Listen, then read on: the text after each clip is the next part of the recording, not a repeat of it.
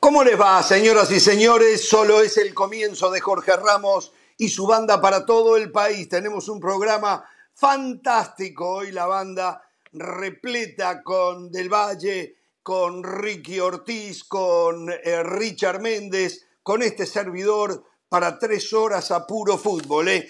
Estaremos en vivo desde Qatar con León Lecanda, porque lunes y martes se juegan, martes debo decir, se juegan los repechajes para los dos últimos lugares en el Mundial y también para que nos cuente dónde están los aprontes del país de cara al máximo evento futbolístico del Orbe. También en vivo estaremos desde Barcelona, sí, hoy, con Moisés Llorén, que nos contará todo lo que pasa en el Barcelona. O sea, cómo hacer una parrillada sin tener carne, o sea, cómo contratar sin tener plata. Versiones de prensa sacan a Ecuador del Mundial. Vamos a escuchar lo que dice el presidente de la Federación Ecuatoriana de Fútbol. Un alto directivo del fútbol español declara que en México los actuales directivos, también los pasados, le aviso, ¿eh? no quieren cambios para mejorar, que todo siga igual.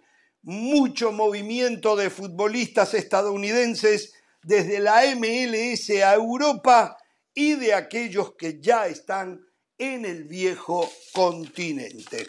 Y hoy le pido a los compañeros que me feliciten Empiezo con el señor José del Valle. Felicíteme del Valle, felicíteme. Como, lo, escucho. Lo felicito por tener compañeros como Richard, Ricky y yo. Un abrazo para Entre otras cosas. Muy bien. ¿El señor Ricky Ortiz me puede felicitar? Sí, cómo no. Felicitaciones, Jorge, merecido. Gracias, gracias, Ricky. Me va a hacer llorar. ¡Qué alcahuete! Con, ese sentimiento. Richard, ¿usted me felicita? Claro que sí, Jorge, que cumple muchos más. Muchas gracias. Imposible. Ya los Se cumplen 98 años de la primera estrella de la casaca color cielo. Ah. Un día como hoy, en 1924, Uruguay ganaba el primer campeonato mundial de fútbol en los Olímpicos de París derrotando a Suiza por tres goles a cero. Sí, Uruguay comenzaría a marcar la historia del fútbol mundial. Y éramos más chiquitos que ahora en cuanto a densidad de población, ¿eh? Yo creo que andábamos alrededor de los dos millones, pero ya habíamos, ya el mundo sabía que habíamos nacido para campeones. Así que desde ya, porque ahora sé que la gente eh, contenta porque les recuerdo el aniversario, me van a empezar a felicitar en redes sociales. Muchísimas gracias de antemano. Bueno, Del Valle, ¿cómo le va? ¿Qué nos trae para hoy? Eh, Jorge, un abrazo para usted, para Richard, para Ricky, para toda la gente. Estuve haciendo un análisis y lo voy a compartir con ustedes. El Tata Martino prácticamente ya tiene la lista de 23 futbolistas. El otro día nos dio una gran pista. Lo voy a explicar más adelante y una vez eh, eh, expuestos los argumentos, creo que ustedes se van a encolumnar conmigo. El Tata Martino lo tiene prácticamente todo decidido para el Mundial de Qatar 2022, donde ya ¿Está el Chicharito ahí? No hay lugar para el Chicharito. No hay lugar para Javier Hernández. Lo vamos a analizar más adelante, Jorge. Sin embargo, a pesar de lo que usted dice, a ver, los referentes más recientes del fútbol mexicano, a viva voz, piden la presencia del Chicharito en la selección. Jared Borghetti, Luis García, ahora apareció Rafa Márquez. O sea, es un tema, es un tema. ¿Cómo le va, señor Ortiz? ¿Cómo está usted? ¿Qué tal? ¿Cómo está? Un fuerte abrazo a los tres. Eh, otro programa hablando de Chicharito. O sea que oh. llevan 20 años consecutivos todos los programas nombrando a Chicharito, pero bueno, como le decía ayer, es increíble, jamás nadie, ningún atleta eh, tuvo la atención que ha tenido Chicharito en los medios, pero lo que sí Eh, qué risa da el fútbol hoy, ¿eh? Qué, qué, qué vergonzoso que es. eh, sí, pateó una vez al arco, hace un gol y es campeón de Champions. Ah, ah, perdón, iba a hablar otra cosa. Perdón, perdón, perdón. No, no, no, digo, qué, qué, qué vergüenza. Once ideal de Inglaterra lo pusieron a Cristiano Ronaldo. Tenemos, hay que ser un poco más serio, no tan cara rota. Dejar a Son afuera al máximo goleador. Dejar a Harry Kane afuera como centro delantero. Ponerlo Cristiano Ronaldo un equipo que apenas clasifica a Europa League. Que, que por- Ese es porque no ganó el West. Ham, porque no ganó el West Ham, podrían haber estado en Conference League. Yo te digo la verdad, esto ya es, eh, ya no se les cae en la cara de vergüenza, ¿eh? No se les cae en la cara de vergüenza. Yo no, no entiendo más. Ya no, no creo más en, ninguno de Eh, estos yo, premios. yo estoy de acuerdo, con- yo hace rato que dejé de creer, siempre por detrás, por detrás hay, y, y no por esto de Cristiano que usted está diciendo, los premios están pero- manipulados hace añares, incluidos premios que le dieron a Lío Messi, para que quede claro, ¿eh? Sí, señor. incluido premios Pero, que le pero, dieron a pero lo de Leo Messi. Ricky, lo de Messi Ricky, merece más, más balones de oro de los que tiene, por empezar. Yo, Mucho. yo No, después sí, que vi 18 le vamos a dar, ¿eh? Blatter, 18 balones yo de oro. después que más. bailar a Blatter, que ofendió a Cristiano Ronaldo y mandó a que en lugar de cerrarse la votación, se ampliara la votación y ganó Cristiano Ronaldo después que él lo ofendió, apagué la luz a los premios y dije, no, to- muchísimos premios. No, no, no, pero, pero, pero déjeme reaccionar porque Ricky Nah. no puede dejar caer una bomba de ese tamaño en este programa y que callemos. No, no, a ver. La opinión de Ricky claramente está contaminada. Eh, Ricky se ha caracterizado por ser un anticristiano Ronaldo, No, no. un Messi No, lover. no, no, no. Y a partir de ahí, los comentarios de Ricky siempre van en contra de todo lo que hace Cristiano Ronaldo. A ver, goleadores de la Liga Premier de Inglaterra. Salah, Son, tercero, Cristiano Ronaldo. Cuando Messi, por ejemplo, decidió esconderse en Francia, Cristiano Ronaldo dijo... Pero estamos "Voy a la hablando del once ideal, planeta". siempre hace lo mismo. Marcó y marcó... Siempre hace 18 lo ¿qué mismo? José. Si No puede ser que en la, en la misma oración, si usted pone a Cristiano, tenga que poner a Messi. ¿Por Pero, qué? Y le voy ¿Qué a poner a otros ver? jugadores en la misma oración. Le voy a Por poner a favor. otros jugadores en la misma oración. Mientras hay futbolistas pretendidos por el Toluca, por el América de México, por River de Argentina, Cristiano Ronaldo sigue siendo un jugador importante del Manchester United de manera merecida, está en el 11 ideal. Esa es la diferencia entre Perdón, le Cristiano voy a decir, No, merecida no. una, A le ver, voy a decir una cosa. Yo tampoco no creo se mucho en los premios y desde hace No rato se se fue. Iniesta, se fue Xavi, rescatar, Robben. Fran Riveri y no le dieron un balón de oro a ninguno de ellos y en su momento le dieron ese premio. lo daban a Cristiano, se Un lo fraude daban a el balón de oro Cristiano. también. Un fraude. Ya. Sí, sí, sí. ¿Cómo le va, Richard? Muy bien, Jorge. Un gusto como siempre. ¿Está contento de estar acá? A José, a Ricky. Qué bueno que hacía rato que no nos coincidíamos en un show, Ricky. Eh, a ver, eh, tengo la alineación que probablemente vaya a utilizar Perú en el partido del lunes contra No Australia. Lo que ha venido ensayando lo hizo en, en dos ejercicios en la última tanda. Pedro Galés en el arco, los que estarían en el fondo con Advíncula, con Alexander Callens, el jugador del New York City, Carlos Zambrano, Miguel Trauco, Christopher González o tal vez Pedro Aquino. Ahí es donde está la duda para estar en el puesto de Josimario Torres. Aquino Tapia, normalmente es titular, Peña, ¿eh? Cristian Cueva, André Carrillo y Gianluca Lapadula, el gran salvador de la selección de Gareca.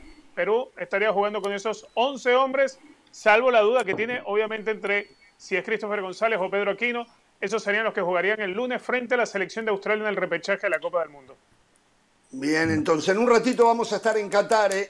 Allí se va a jugar el partido el lunes. Vamos a ir con León Lecanda. Eh, ya Perú está en Qatar. Ya Costa Rica está en Qatar. Veremos si ha podido tener algún acercamiento con algunas de las dos selecciones o con las dos ¿eh? y que nos pueda dar un panorama de lo que allí está pasando. ¿eh? Hay mucho movimiento, mucha rumorología en el tema transferencias en el fútbol internacional. Por ejemplo, nos dicen desde Alemania que Gundogan, Ilkay Gundogan, no va a renovar con el Manchester City y que su sueño es jugar en el Barcelona. jugador que llegaría gratis. Me parece que le falta un poquito de factor H. A veces le cuesta vibrar, pero tiene unas condiciones más que estimables, ¿no? Eh, entre algunas de las cosas. Y mm, el Leeds United, el Benfica y el Sevilla, es, es impresionante cómo siguen moviéndose los jugadores estadounidenses para el mundo europeo. Los tres están detrás de Tyler Adams, que juega para Leipzig, un equipo menor del fútbol alemán que ha tenido más protagonismo últimamente.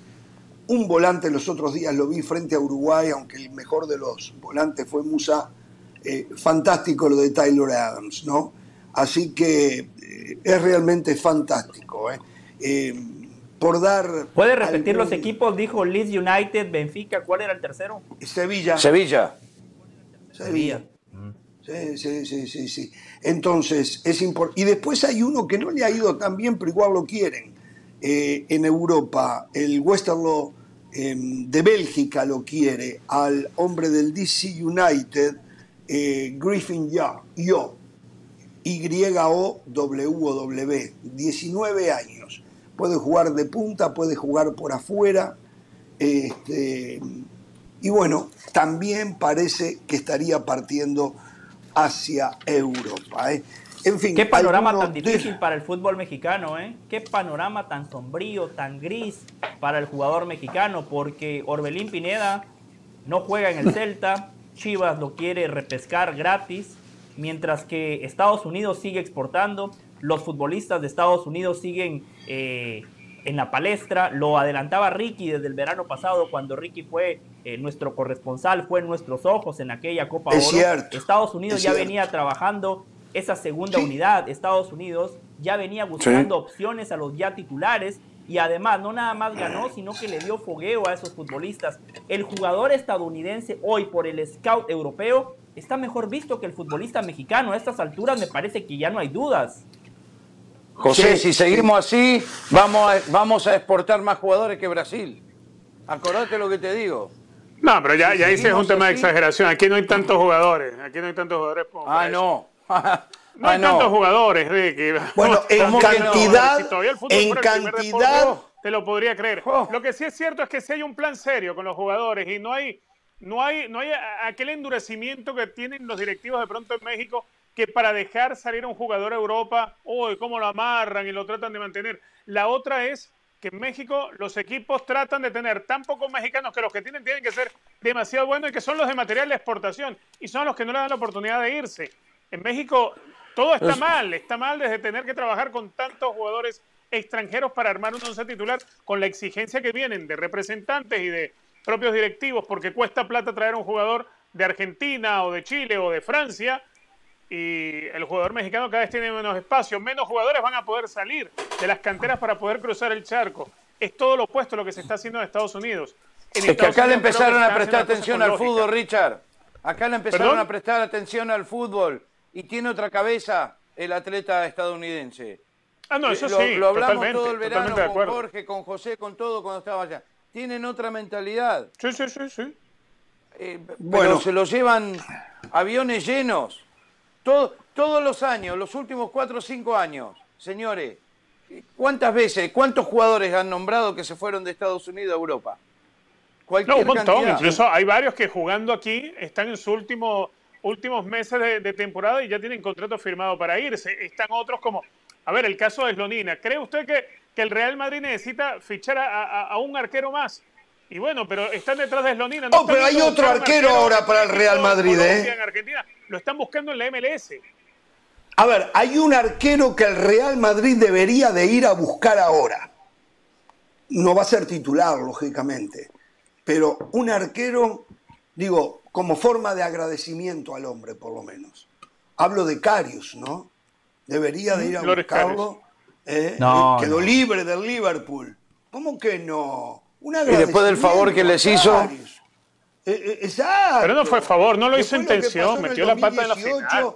En la final de la Champions, yo creo que eso sería. Le regaló una Champions. Un, muy buen gesto, ¿no? Ahora contratar. Bueno, entonces el Bayern debería hacer lo mismo con Messi, traerlo. No se le, no se le quebró allí Boateng, el Boateng que vaya al Barcelona entonces. Bueno. A José le habla de Cristiano, te contesta con Messi. A Richard le habla del Real Madrid, te contesta con el Barcelona. Pero es verdad. Y después o sea, dicen lo que que está- no. Y después dicen Es que que, no no. tiene lógica Ese, lo que está diciendo ese es su Ricky. argumento profesional. ¿Cuál es tu argumento? Que el Madrid sí, deba sí, fichar a Loris Karius. Yo te respondí con uno exactamente igual. Que el Barcelona ficha a Boateng. Ya está. Exactamente. No es central, ¿eh? Pues ahí tiene a Boateng. Ante golpes bajos, se responde con golpes bajos. Muy bien, Richard. ¡Claro! Yo insisto, para mí el Real Madrid debería, en forma de agradecimiento, darle un contrato a Carius. Es libre, no les cuesta nada, me parece, ¿no? Bueno, eh, señores, Sería ídolo. eh, eh, eh, sigue caliente el tema Chile-Ecuador, muy caliente. Ayer nosotros informábamos lo que había pasado eh, en la presentación ante los medios de prensa del caso de la óptica desde la Federación Chilena o la Asociación Nacional del Fútbol Profesional Chileno de Eduardo Carleso, su abogado brasileño. Eh, también lo que había eh, investigado y publicado el diario Marca de España, que a mí me llamó poderosamente la atención. Después, como consecuencia, está claro que logró el objetivo Carleso, que yo decía que para mí lo que buscaba era meterle presión a los jueces que van a tomar una decisión en FIFA, no a los jueces, a los que están en, en el departamento correspondiente de competición en FIFA a través de la prensa. Eh, ayer, eh, un ecuatoriano de apellido Saavedra, no recuerdo cuál es el primer nombre, nos envió un Twitter muy molesto porque dice que informamos sin tener detalles, que hablamos Claro. de un solo lado y no hablamos del otro lado. Bueno, al señor Saavedra yo le contesté ayer, porque si algo se hizo acá ayer, estaba Andrés Agulla, no Richard, pero eh, estaba José, Ricky y este servidor, no fue tomar partido y no voy a tomar un partido. Puedo decir qué me parece, por qué, Claro. qué es lo que yo sospecho, pero a mí no me cambia nada, ni, absolutamente. Y, y- yo entiendo, es un tema que está a flor de piel. Lo que sí me sorprendió, que la prensa internacional empezó a informar que Ecuador está fuera del Mundial. Dos cosas están informando, que yo no tengo bases para decir si es como lo están diciendo. Una, que mañana se va a dar el veredicto. Yo no he visto en ningún lado que FIFA haya dicho que la fecha límite es mañana. Yo no lo he visto. Entonces no sé si alguien lo vio, si alguien tiene esa información de por qué dicen que mañana va a salir el veredicto. No, Y- pero tiene sentido. O sea, igual que usted, de manera oficial no, Jorge, pero a ver, los repechajes se juegan lunes y martes de la próxima semana. Esto Pero ya nada va a cambiar ya. decidido lo más pronto posible. Claro, pero, Claro. pero es que en el caso de, en el caso de, de entrar Chile, Chile no iría a repechaje. Chile iría directo al Mundial. No, no, no, ya sé. Eso está mal, ¿Sabe buen que- punto de José ¿Sabe que hay especulaciones? Sí, eh, por ejemplo, Ricky Ortiz quiere meter a Italia como de lugar. Pero ¿saben que hay especulaciones también que dicen que la Lo FIFA merece. Podría enviar directo a Perú y no jugaría contra Australia? Y contra Australia jugaría Colombia. No sé qué cuentas hacen, ya no me interesa, No. la verdad. Eh, eh, no, no- no lo veo por ningún lado eso. Y mucho menos Ya, que vaya dicen cualquier cosa, Que ¿eh? Conmebol vaya Estaría Colombia ahorita cupo, concentrada. Exacto, no, no, eso no va a pasar. Y lo otro, que den afuera a Ecuador. Porque yo insisto, a ver, está claro que la misma Federación Ecuatoriana de Fútbol tenía las sospechas de que Byron Castillo ha utilizado documentación ilegal para conseguir su su ciudadanía ecuatoriana. Por eso es que no lo llamaban a la selección, esperaron trámites para llamarlo. Pero una vez que el departamento encargado del gobierno ecuatoriano de reconocer a sus ciudadanos le da el reconocimiento a Byron Castillo como ciudadano ecuatoriano, yo quiero creer que la Federación Ecuatoriana consultó a la FIFA a ver si había problemas, ¿no? Y es que hasta ahora, Jorge, lo, que de se ha dado de parte de Chile eh, son las pruebas de Chile, las pruebas que trata este abogado que, está llevando la causa de Chile. Está bien, pero ¿qué, obligación tiene la Federación Ecuatoriana? pero qué obligación, una vez que el gobierno del país le dice es para todos los efectos ecuatorianos. Se terminó ahí la discusión. Claro. Más allá. Es como Ariel Graciani. Ariel Graciani jugó con la selección de Ecuador siendo argentino. ¿Pero por qué obtuvo la ciudadanía? No tiene que ver donde haya nacido, si nació en Argentina, en Colombia, donde sea. Él nunca mintió y dijo que había nacido en Ecuador. Había nacido en Argentina, había jugado en Boca. Era... Pero este caso, así haya mentido Byron Castillo para conseguir su ciudadanía ecuatoriana, no es responsabilidad de la Federación Ecuatoriana de Fútbol de investigar cómo fue que consiguió su ciudadanía.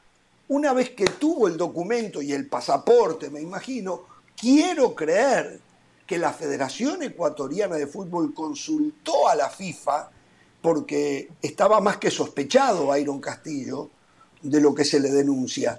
Ahí se terminó toda responsabilidad para la Federación Ecuatoriana. Por eso, pero esta es una opinión, no, no tengo yo constancia de nada. Estoy elucubrando alrededor de la información que va llegando. Entonces, no entiendo cómo hay medios de prensa que ya dan a Ecuador afuera del Mundial. Es más, yo creo que eh, Carleso ayer salió a encarar a la prensa para meter presión porque debe tener información contraria a lo que se está manejando. ¿eh? Tenemos las palabras de mm, el presidente de la Federación Ecuatoriana de Fútbol, el señor Egas, ¿eh? que opinó ante el canal TNT del tema y da la visión desde el lado ecuatoriano. Vamos con el señor Egas. Acá. Bueno, los chilenos entregaron el alegato inicial, ¿no? Su, denuncia inicial. Eh, este no es un proceso, Alfonso, eh, donde hay cara a cara, donde hay audiencias, donde hay partes. Esto es una denuncia y después FIFA que abre un a las partes y decide. No es que aquí hay audiencias, que se aportan pruebas, que se, eh, que, se, o sea, un proceso judicial, ¿no? Esto, esto es muy distinto. Eh, de hecho, ya Chile tuvo en su denuncia la oportunidad de entregar lo que, eh, lo que tenía que entregar. Ecuador tuvo después la oportunidad de entregar su, escrito de contestación. desconocemos si Perú envió alguna posición al respecto. Entendemos que la posición peruana fue de, abstraerse totalmente del tema, de jugar su, eh, su repechaje que se lo ganaron en la cancha y de no, no intervenir en el, tema, pero no, no conocemos esto de manera eh, oficial si es que llegó a, a la FIFA alguna posición eh, de parte de Perú. Y luego no, no, no es que esto tiene un, plazo fijado, ¿no? Entendemos sí o podemos inferir eh, que la FIFA lo quiere resolver lo más rápido posible eh, porque todo esto despierta un cuestionamiento a, cómo se va a jugar el Mundial, etcétera, etcétera, el repechaje que está por jugarse la semana que viene y demás, y por eso eh, inferimos que, que la FIFA está interesada en que, está, en que se dé una resolución rápida al tema, pero no es que tenemos ni siquiera una, una notificación oficial diciendo tal día se va a decidir. no se lo hace así nunca en los, en los procesos que se llevan adelante en FIFA o en el TAP. Eh, ellos tienen sus plazos y pues aún no les llegan las notificaciones cuando, eh, cuando ya se han, se han cumplido esos plazos. que Chile eh, presenta una y otra vez o que los medios chilenos presentan una y otra vez son los mismos documentos que, que, se, que se usaron ya o que se ventilaron ya durante el proceso que terminó con la decisión de la justicia ecuatoriana de otorgar a Byron ya un registro limpio eh, y documentos que acrediten su, su nacionalidad ya eh, nuevos sin, sin posibilidad de cuestionamiento. Nosotros eh, no, no, hemos ocultado nada, ni la federación ha ocultado nada, ni nuestras autoridades han ocultado nada como para que se hable de que consiguieron o se filtraron eh, documentos. Este, este, es un tema que puede llegar a tener tres instancias, ¿no? De, comisión disciplinaria, de apelación y de tribunal de arbitraje.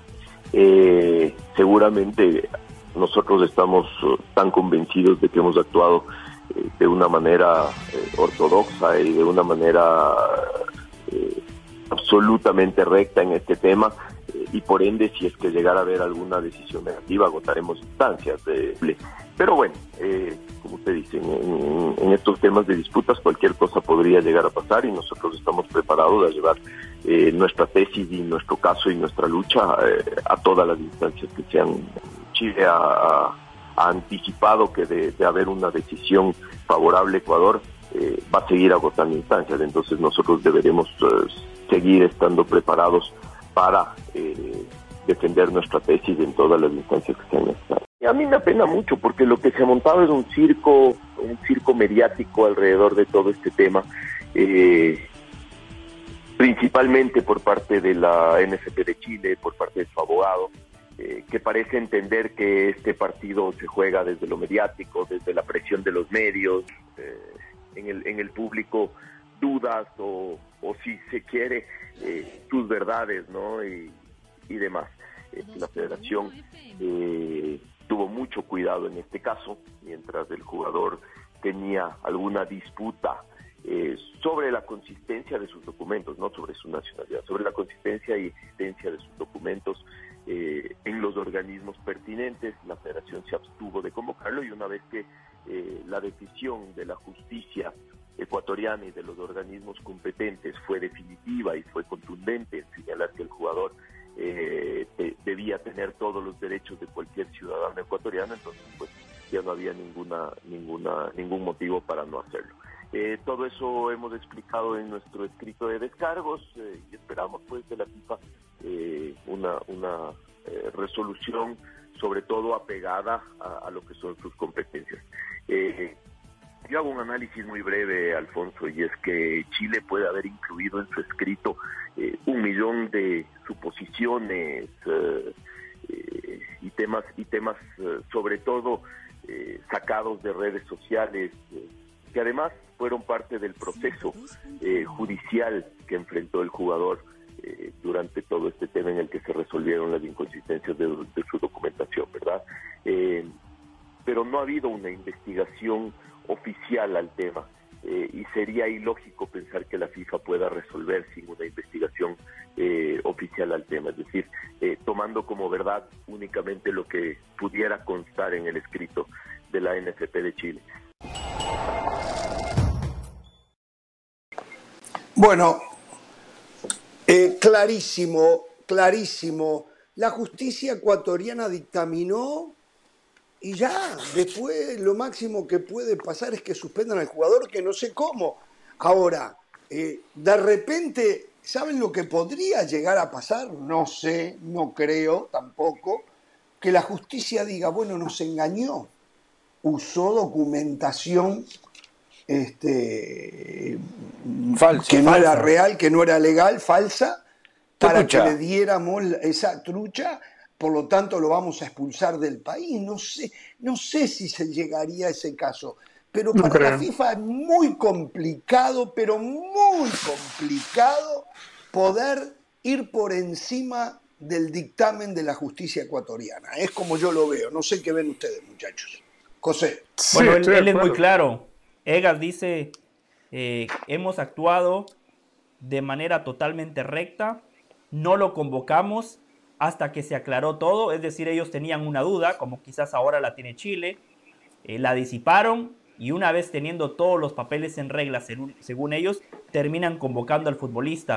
Ahora, si Ecuador en su momento tuvo duda y por eso no lo convocó, me parece que Chile está en lo correcto de por lo menos exteriorizar esa duda y tratar de llegar al fondo de lo que realmente pasó. Ese escenario que planteaba Jorge, ¿no? Si el futbolista engañó a las autoridades ecuatorianas o a ver, que no nos extrañe que muchas veces también la federación de cualquier país se colude con el gobierno porque al final de cuentas a la federación, a ese país le sirve que X o Y futbolista reciba los papeles. Entonces muchas veces eh, se terminan saltando ciertos protocolos, muchas veces las mismas autoridades terminan ayudando a las federaciones para que el trámite sea mucho más rápido. Entonces, para mí, algo esconde Byron Castillo. ¿eh? Yo creo que, a ver, no acuso a las autoridades ecuatorianas ni a la federación, pero el futbolista a mí sí me genera muchas dudas.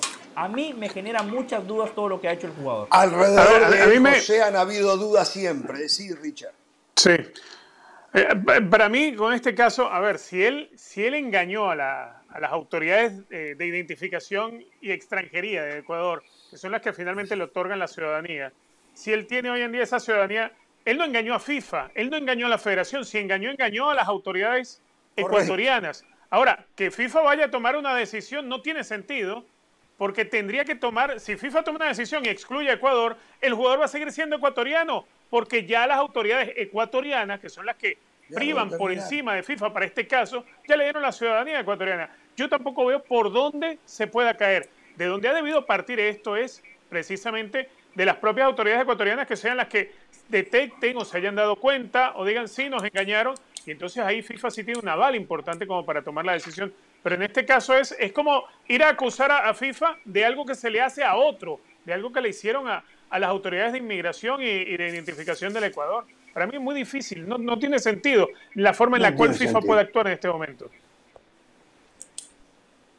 Eh, Ricky. Sí, yo escuchando al presidente de la Federación Ecuatoriana de Fútbol me dio la sensación de que estaba muy tranquilo.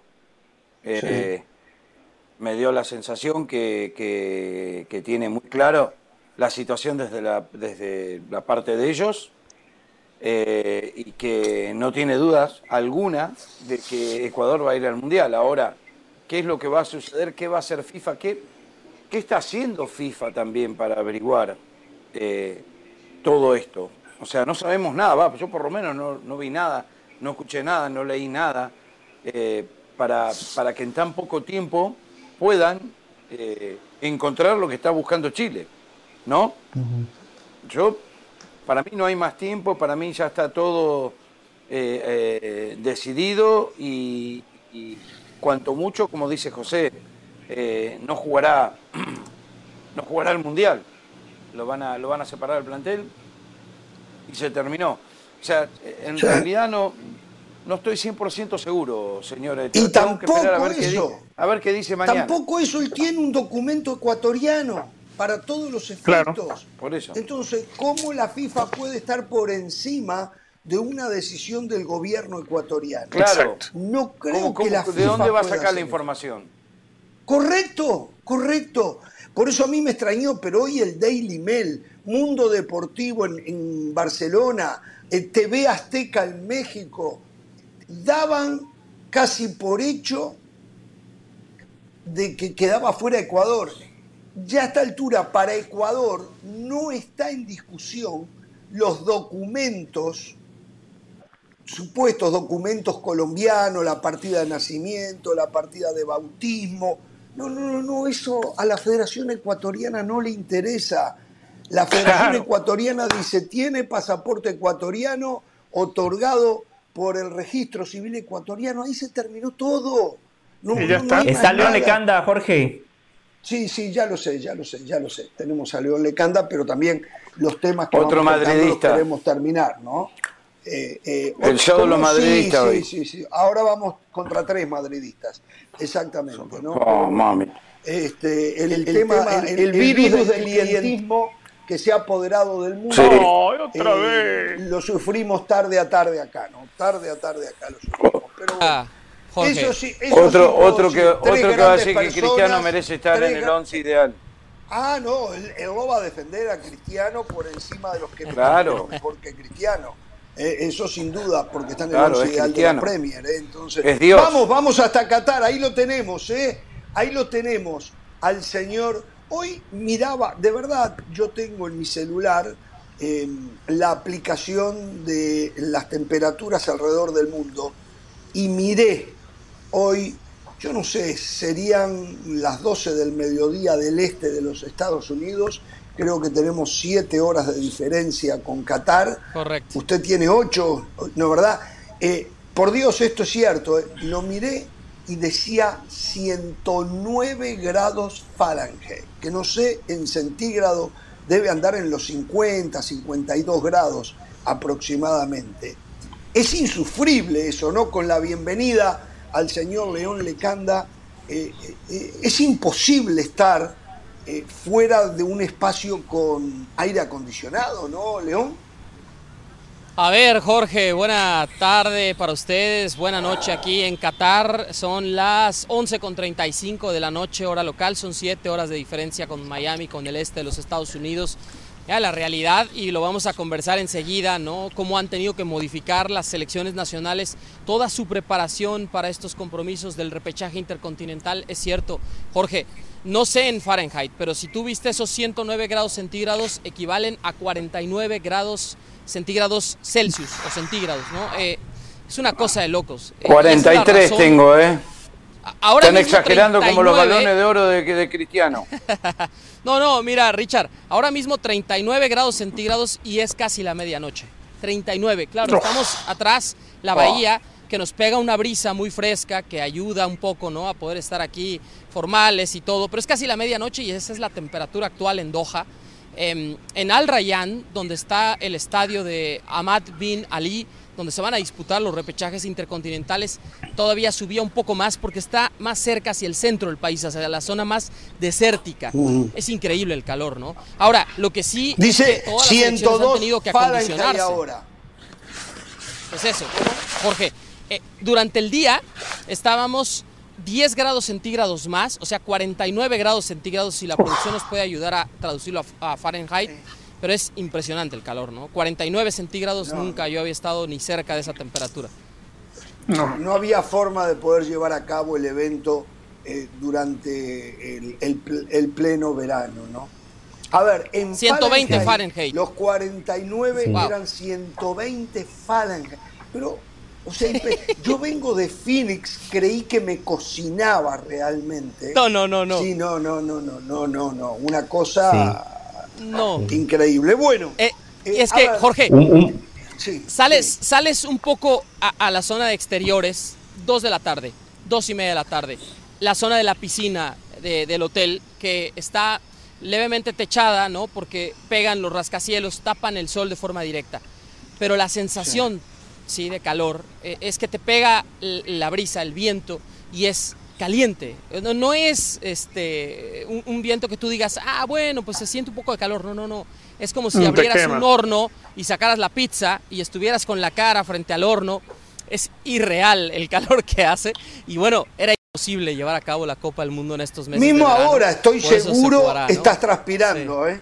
estoy seguro por la experiencia que yo tuve en Phoenix, que estaba en fútbol picante, eran las nueve y media de la noche, terminé pero en bañado en sudor, bañado en Phoenix. Es mucho más caliente lo que nos está contando León allá, ¿no? Entonces, bueno. Este, y, el cambio de fecha, Jorge, se hizo más que todo para, para los aficionados, con el abrazo para León, porque todos los estadios eh, tienen aire acondicionado, entonces el futbolista dentro de todo no iba a ser víctima de esas temperaturas que eh, León está describiendo de manera tan elocuente. Era el aficionado, el mundial va más allá de los 90 minutos de fútbol en una cancha, entonces por eso se hizo el cambio de fecha.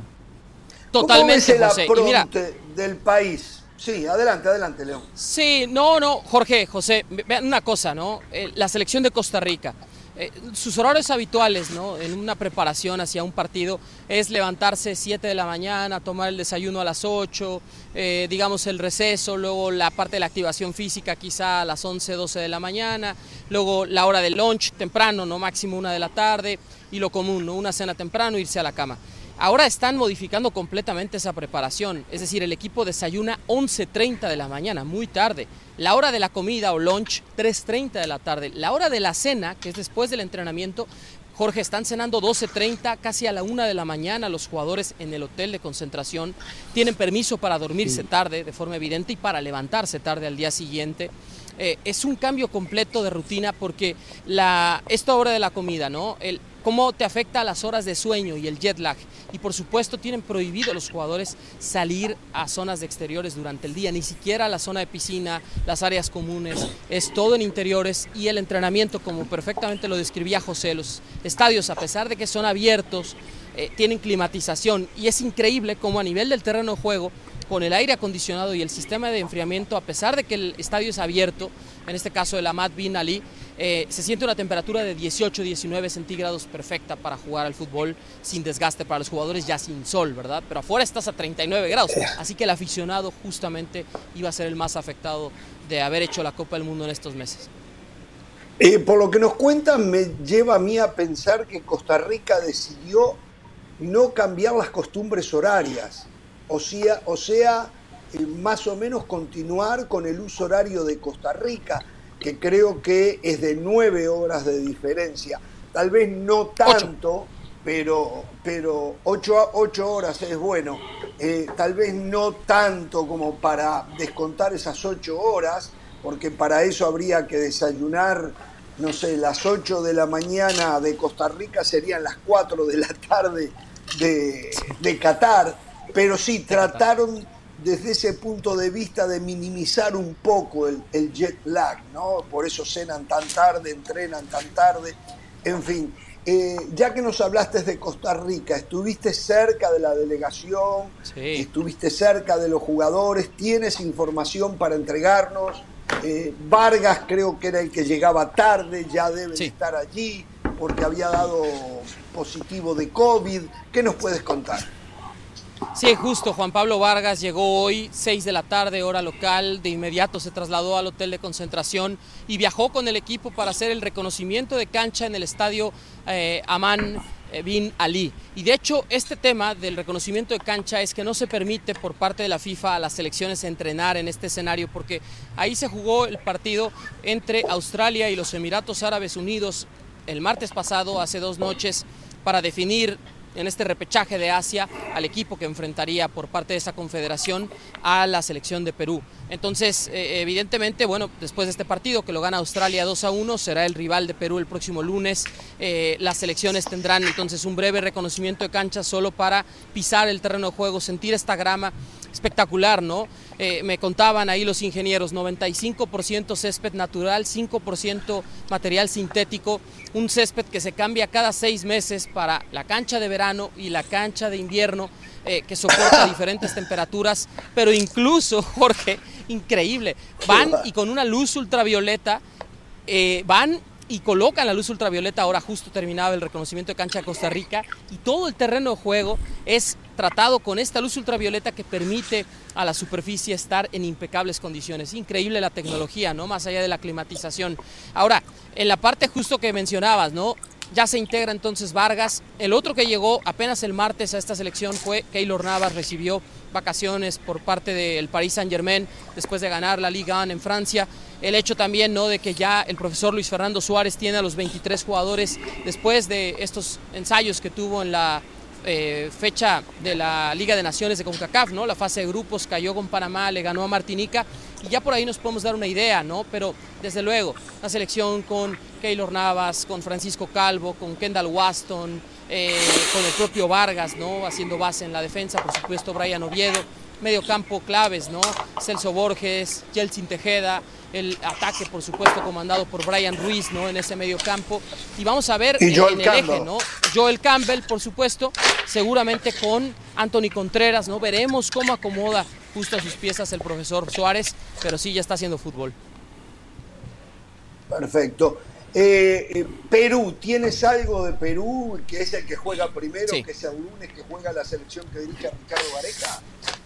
Sí, una preparación distinta, ¿no? Así como el equipo costarricense quiso llegar aquí con ocho días de anticipación el martes pasado, cuando el partido será el siguiente martes contra la selección de Nueva Zelanda, Perú hizo una preparación distinta. Ellos todavía se encuentran esta noche o esta tarde en Barcelona, en España. Ahí vencieron, ¿no? En esta parte de, de, la región de España a la selección de Nueva Zelanda, justamente en un ensayo previo ¿no? a su compromiso, justo antes de saber si era Australia o Emiratos Árabes Unidos su rival para avanzar a la Copa del Mundo. Entonces, el equipo de Ricardo Gareca llega el día de mañana aquí a Qatar. Van a tener apenas un par de entrenamientos otra vez, ¿no? El reconocimiento de cancha del estadio eh, Aman bin Ali y el hecho ¿no? de que, por supuesto, con esa, esa buena presentación ante el equipo de Nueva Zelanda, 1 por 0 con el gol de Gianluca Lapadula, un equipo que obviamente tiene a un Renato Tapia en gran forma, que por supuesto está comandado en medio campo por viejos conocidos del fútbol mexicano como Yoshimar Yotun, Pedro Aquino, ¿no? Luis Abraham, hoy de Cruz Azul eh, en la defensa, Pedro Gallese, que también ha pasado por el fútbol mexicano. Me parece que será también a priori una selección que parte como favorita frente a Australia en busca del boleto. Sin duda, vimos el partido de Australia que mm, le ganó a Emiratos Árabes y le dijimos, si las cosas siguen su curso normal desde lo futbolístico, vemos a Perú amplio favorito para llegar al Mundial. ¿eh? Cuéntame, ¿hay aficionados peruanos o ticos ya? Falta todavía mm. para uno, ¿no? ¿Has visto algo? Mira, Jorge, es una gran pregunta. Hoy eh, cuestionábamos un poco en el entorno de la selección de Costa Rica, nos acercamos también con el embajador de Costa Rica aquí en Qatar, nos decía, bueno, esperamos a un estimado de 2.000 aficionados costarricenses que vengan y no es necesariamente toda la gente que viene desde el país en Centroamérica, sino ticos que viven en la región del Golfo Pérsico, en la región de la península arábiga, ¿no? Algunos residen en Emiratos Árabes Unidos, otros residen en Yemen, otros cuantos en Arabia Saudita, unos más aquí en Qatar y por supuesto los que hayan podido arreglar el viaje desde Costa Rica, eh, así que habrá un buen apoyo, ¿no? para el partido del martes. Me dicen también los colegas de la prensa peruana que todavía no están aquí, van a llegar mañana desde temprano, que igualmente esperan un buen grupo de peruanos nutrido, quizá mil, mil quinientos, que puedan apoyar a su selección también frente a Australia. Son viajes muy largos, ¿no? Porque literal estamos como en medio de esos países, los de Oceanía y los de América, ¿no? Pero bueno, la gente que hace ese esfuerzo, ojalá que sea recompensada con un buen espectáculo en ambos compromisos, que eh, justamente ¿no? un estadio climatizado y el hacer los partidos a las 9 de la noche hora local van a ayudar mucho a esas condiciones para los futbolistas. A ver, eh, con la experiencia que tuve en el partido Uruguay-Perú por las eliminatorias eh, es y, y la experiencia que tuve en el Mundial de Rusia, es impresionante cómo mueve gente la selección peruana, el aficionado peruano, el amor, el cariño que le tiene a la selección es increíble. ¿eh? Me sorprenden, no es que no le tengan cariño y amor los ticos a su selección también, pero me sorprenden los 2.000 ticos que se calcula que van a estar allí. No me sorprenden los 1.500 o 2.000 peruanos que puedan estar allí, por lo que conozco de cómo se mueven eh, y, el apoyo que le entregan a su selección. Bueno, eh, y lo que pasa que también es, es, es, es, un porcentaje de acuerdo a la población de Costa Rica, ¿no? Costa Rica es un país muy pequeño, un poquito más de 5 millones de habitantes. Por eso digo que allá 2.000 es muchísimo. Es lo mismo de Perú. No sé cuál es la población de Perú. Debe estar encima de los 20 millones. Andará alrededor de los 20 millones. Creo que andará por los 30 más o menos. ¿Cómo? 27, pero tiene muy alto, debe estar cerca 33 millones. Ah, 33. 33, millones de peruanos. 33 millones, 33 millones. A ver, eh, Igual y vienen más, ¿eh, Jorge? Sí, ¿no? Capaz que sí. sí. No, no, los peruanos Vamos a ver. impresionante. Sí, sí, sí, sí. Una pregunta, ¿cómo marcha eh, la parte edilicia del Mundial? O sea, la construcción eh, de los apartamentos que tengo entendido se está o se estaba haciendo, a lo mejor ya se terminaron para poder albergar más gente. ¿Cómo, está todo lo organizativo eh, en, ese tema? Sí, uno puede ver, Jorge, a nuestras espaldas el centro de la ciudad de Doha. Eh, esta es la bahía, ¿no? Y justo se puede uno dar cuenta de los rascacielos, ¿no? Hay hoteles que tienen 18, 20 pisos, que tienen 600, 700, 800 habitaciones y está totalmente lleno. Es, eh, en términos en inglés, es fully booked. Eh, Jorge, para las épocas del Mundial. Entonces sí es verdad, uno alcanza a apreciar en distintos puntos de la ciudad de, Roja, de Doha perdón, y de la zona aledaña, ¿no? como los municipios de Al Rayyan, uno alcanza a observar muchos edificios todavía en construcción, con grúas, y evidentemente esto está provocando que se construyan estos famosos flats amueblados, ¿no? que son pisos o apartamentos pequeños para albergar eh, dos, cuatro, seis, hasta ocho aficionados, según sea el caso. Pagan obviamente una tarifa y ya pueden hospedarse aquí en el país porque es más rápido, ¿no? La construcción, digamos, de un edificio que pueda tener a lo mejor cinco o seis pisos que de un hotel como los que describíamos, Jorge. La infraestructura es impresionante, eso sí. Uno se puede dar cuenta, las avenidas son de seis carriles, eh, todo el desarrollo del tren que va a conectar los estadios con un máximo de distancia de 45 minutos entre los más alejados. El aficionado va a poder tener un eh, ticket day pass, ¿no? Por ejemplo, que pueda comprar para tres partidos el mismo día, ¿no? Eh, poder observar tres encuentros en un mismo día en una Copa del Mundo es algo inédito. Jorge, entonces sí, sí es una preparación que ha llevado a cabo Qatar. Hay mucho dinero, uno lo puede observar en la infraestructura, en los servicios, en los costos, por ejemplo, de un tour. Vaya, quieres nadar con tiburón ballena, la experiencia te cuesta, eh, Jorge, 500 dólares. 500 dólares por persona. Entonces quieres ir al desierto, ¿no? A las dunas y un paseo por camello, 350 dólares por persona. Quieres subirte al vehículo 4x4 para tener esa aventura y te cuesta el puro paseo 250 dólares por persona y tienes que subir a 4 al vehículo por lo menos. Entonces eso es más o menos el costo que tendrá el aficionado que quiera venir y disfrutar de las vacaciones. Y hablamos de temporada baja, ¿eh? Ya no quiero pensar en noviembre y diciembre en los precios. Correcto, correcto. Bueno, José del Valle, Ricky Ortiz, Richard Méndez, seguramente tienen preguntas. Adelante, muchachos. Sí, un abrazo para eh, León. León, lo que usted dice aquí en este programa para mí va a misa, pero se lo voy a volver a preguntar otra vez porque en las últimas horas, en los últimos días, la noticia es esa reunión entre Chicharito Hernández y el Tata Martino. León, se lo voy a preguntar. Ricky, no se vaya. Otra vez. se levante y se vaya. Eh. Eh, pero que, que otra vez con Chicharito. José. No, pero, pero es la noticia. Por favor. Ricky, es la noticia y tenemos al hombre que maneja muy bien la noticia, el hombre que maneja muy bien la fuente. León Lecanda dijo aquí en Jorge Ramos y su banda, mientras esté el Tata Martino, Chicharito no regresa a la selección. Por eso León Lecanda Usted ya está en Qatar. Está en Qatar. Chicharito Hernández va a estar en Qatar Mira, José, yo jugué el blackjack, yo confío en las fuentes, ¿no? Y eh, las fuentes en algún momento pueden tener una información en el 2019 que puede cambiar hacia el 2022, porque solamente lo que sucede entre ambas partes lo conocen Gerardo Martino y Javier Hernández, pero yo sí sostengo por lo que sé y por lo que percibo, por lo que veo del entorno, por mi lectura detrás de todo esto. Yo te sigo diciendo, Chicharito no va a ir a la Copa del Mundo. Vamos a ver, ¿no? Porque si se dobla el Tata Martino, a la falta de gol de la selección mexicana, que hoy la realidad es que es un problema gravísimo. El Tri no le hace gol a casi nadie, ¿no? Le marcó dos a Nigeria, pero después cayó feo con Uruguay y sufrió muchísimo contra Ecuador en los partidos de preparación. Vamos a ver ahora, ¿no? Estos juegos de la Nations League a México no le van a servir prácticamente de nada con Surinam y con Jamaica. Pero yo sí te puedo decir que por mi lectura, por la información que yo tengo, Javier Hernández no va a ir a la Copa del Mundo o no va a venir aquí a la Copa del Mundo de Qatar con la selección de México. Podría venir como aficionado. Yo no creo que el Tata Martino, a pesar de todos estos problemas en la ofensiva de México, se doble ¿no? ante, digamos, la voluntad de Javier Hernández, porque cuando tuvo la oportunidad de Chicharito de disculparse por lo que había sucedido, lo que hemos hablado extensamente, no lo hizo. Y yo no creo hoy que el Tata Martino cambie de opinión. Mm. Como aficionado no creo que vaya León. Recuerde que cuando la selección juega, Chicharito juega, pero en Twitch. Eh, Él está en el Warzone. Bueno, a ver, Ricky. No le va a preguntar a usted el Chicharito, ¿no, Ricky? Por favor.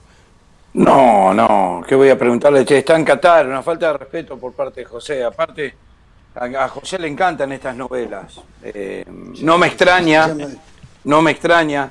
Eh, León, un fuerte abrazo. Escúchame, hablamos de gente de Perú, gente de, Costa Rica, hay australianos, ¿viste algún canguro? Eh, hay gente de Nueva Zelanda, hay ambiente ah, por parte, porque, ah. porque acá se habla solo, solo de un lado, siempre. Sí. Pero hay otros dos equipos que pueden sorprender, ¿eh? Ojo, ojo.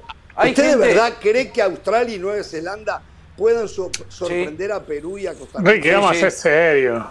Sí. sí, Mira, uno, observa, uno observa a Ricky con un fuerte abrazo para ti, mi admiración siempre. Uno observa ¿no? los antecedentes y aquellos repechajes que se jugaban todavía ida y vuelta hasta antes de este mundial que cambió el formato por la pandemia.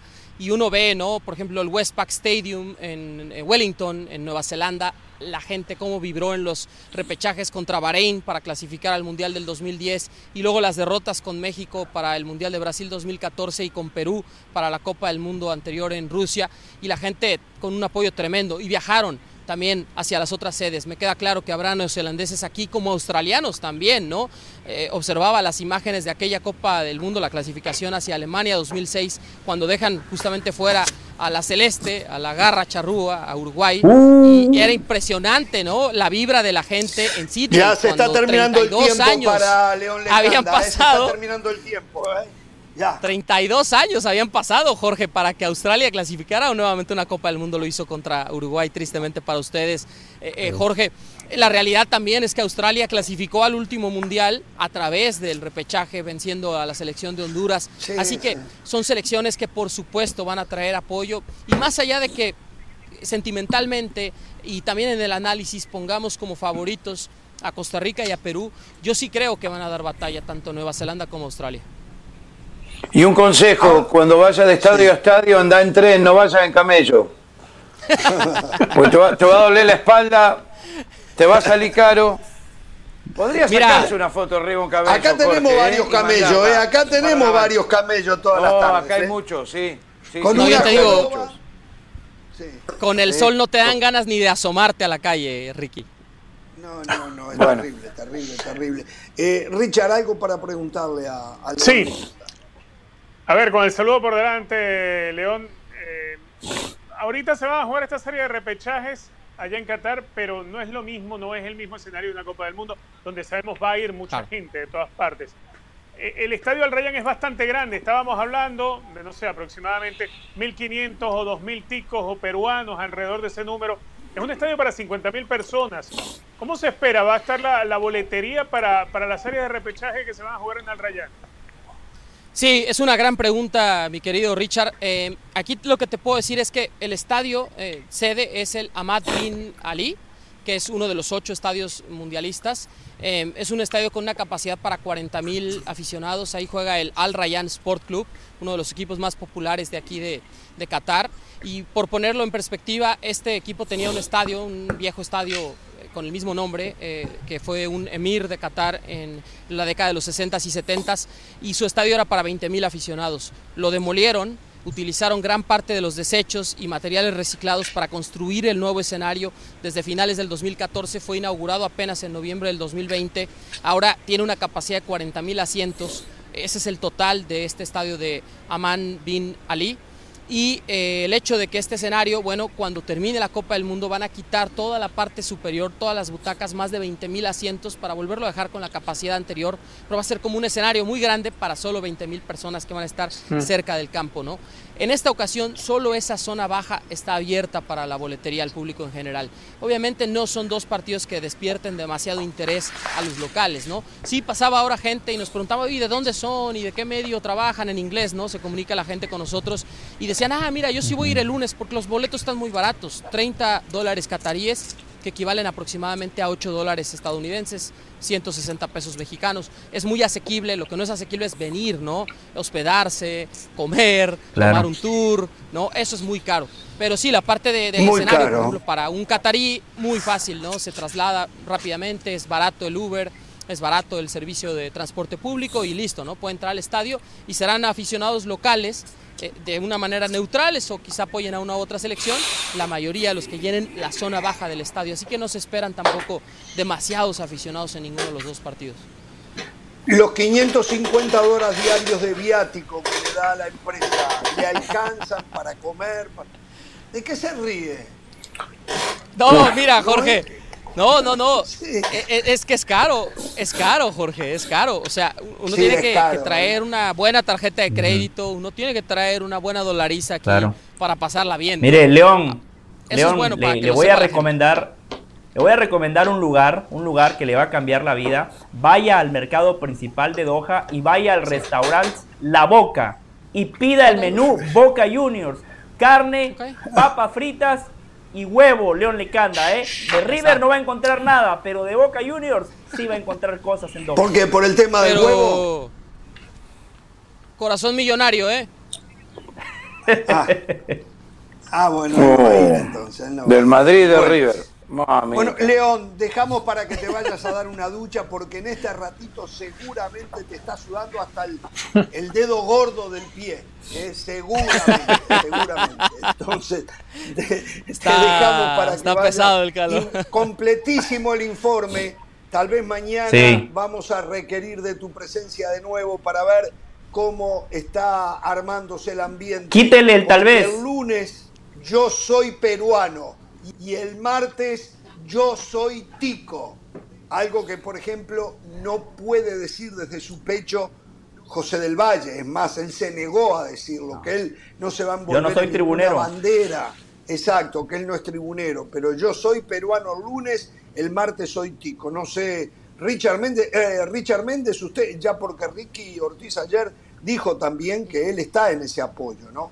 Usted, Richard, ¿cómo Sí, se sí. A sentirá ver, a yo, yo me da lo mismo quien gane. Yo, yo no me pongo la camiseta de otro. Yo me pongo las mías, no me pongo la de otro. No, no, Richard, El día que yo vea, el día que yo vea que un argentino, un colombiano, un brasileño se ponga la camiseta Pero de Venezuela, tiene- los apoyaré. A ver, a ver, a ver, a ver, usted tiene ¿Quién Bien, le Richard. apoyarían a Venezuela para ir al Mundial, Richard? Haga el- bueno, Yo no usted voy a hace, hacer por eso, ejemplo, que gane el mejor, lo usted analizo se puso la del Real no Madrid qué. para ser Yo no feliz. soy ¿Qué le hincha cuesta ponerse la de yo no tengo Perú el ser lunes? hincha de otras selecciones ni nada. No. Y si es hincha de Qué otros vergüenza. equipos que no son de su país, póngase la de Perú ¿Cuál? el lunes. ¿Cuál? El Yo soy hincha de Madrid. Venezuela y de, y de- y de Táchira, nada más. ¿Qué va a ser hincha del Táchira usted? Déjese joder. ¿Qué va a Ni ser? soy Bueno, Messi ni Cristiano Es de Real Madrid como. José, como León. Gra- Sí, sí. Gracias, León, gracias. Un abrazo. No. ¿Qué, de- qué horas son ahí ahora, León? Las 5 de la tarde acá Sí. en, este, la, en la medianoche. Ahí, Ya, ¿no? no, ya casi la una de la madrugada, acá, ¿no? La, medianoche, ah, la medianoche, claro. justo en punto, la La medianoche. medianoche, la medianoche. en punto. Y, y mira, no sé si puedo acercar a la pantalla, pero aquí 39 grados centígrados. Aquí, si la gente nos está viendo, impresionante, la temperatura Sí. pues por encima de los 100 Fahrenheit. No aguantas nada. León. Sí. Leo me dice que se le está acabando el presupuesto para los boletos de regreso porque es muy caro eso allá. Así que aproveche y cómprese una alfombra de esa voladora para que pueda volver, ¿eh? El turbante, Gracias, bueno. la alfombra voladora. De verdad, Oye, solo eh, quiero verdad, añadir una eh. cosa, ¿eh? Solo, Sí. una, solo una cosa. Yo lo único que quiero decir es que mi querido José del Valle creo que en el fondo realmente apoya a la Selección Nacional de México, lo cual me da gusto porque en el barco del tricolor todos caben, ¿eh? Ah, bueno. en, en- en casa, en casa, León ya me han subido a ese barco. Un abrazo, amigo. Un abrazo. Un abrazo, gracias. Chao, gracias. León le canta en vivo desde Doha, Qatar, en la previa de lo que van a ser los repechajes de lunes y martes de Perú y Costa Rica. Perú frente a Australia, Costa Rica frente a Nueva Zelanda.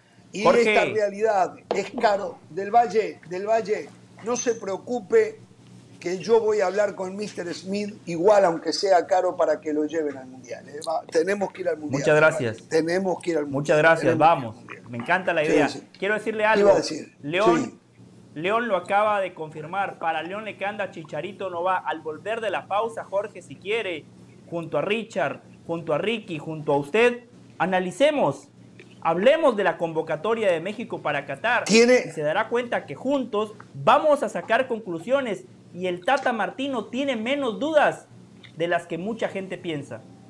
Perfecto, lo analizamos al volver. ¿eh? Tenemos muchísimo. En un ratito desde Barcelona se viene Moisés Llorens, un hombre que como cuando José era niño, no, y hasta ahora, ¿no? En la etapa de contrataciones, sueña, deja volar la, la mente, pero claro, Florentino tiene de dónde sacar plata. ¿Cómo hace? No lo sé.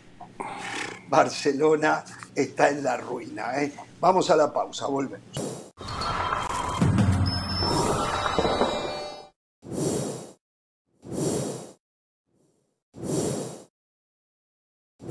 La editorial del día es traída a ustedes por State Farm. Como un buen vecino, State Farm está ahí.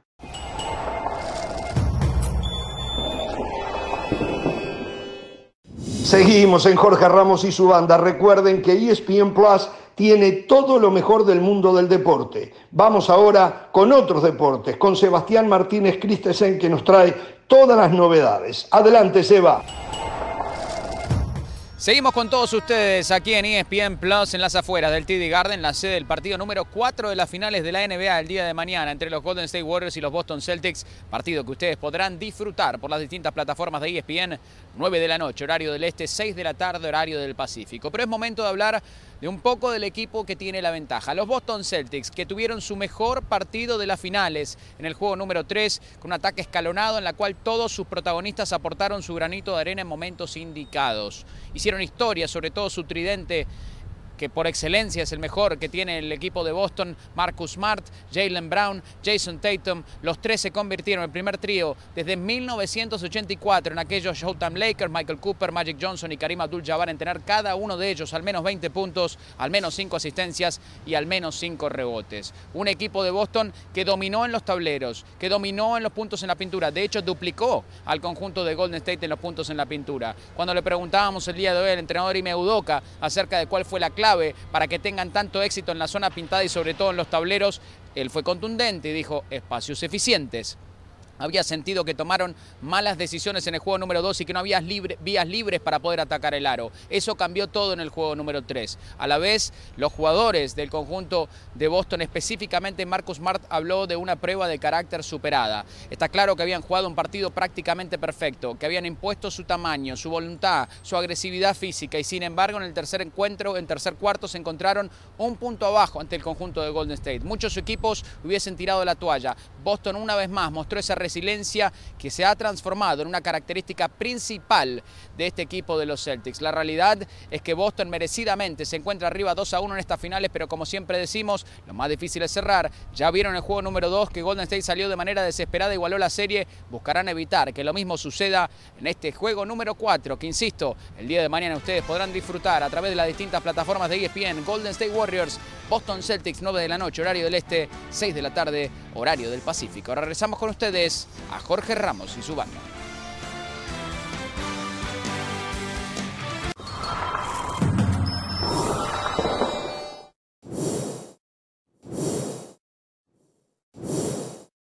Pasión, determinación y constancia es lo que te hace campeón y mantiene tu actitud de ride or die baby.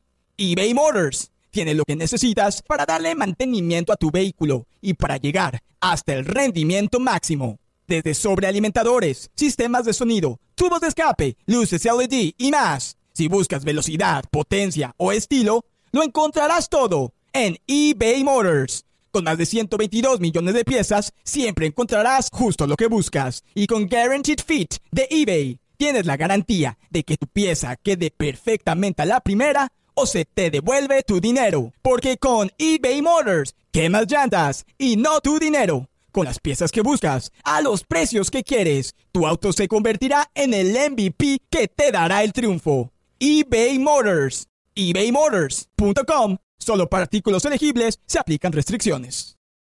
Más allá del juego hay algo en lo que todos vamos a coincidir a todos nos gusta ganar. Por eso tienes que conocer los precios sorprendentemente bajos de seguro de auto de State Farm. Contacta a un agente llamando al 1-800 State Farm. Como un buen vecino, State Farm está ahí.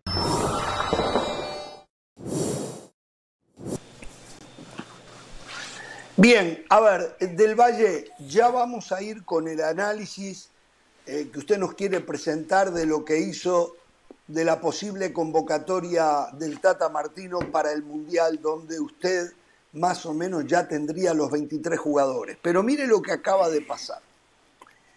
La producción acaba de hacer ciertos contactos para ver si podemos sacar más información en el tema Byron Castillo, Ecuador-Chile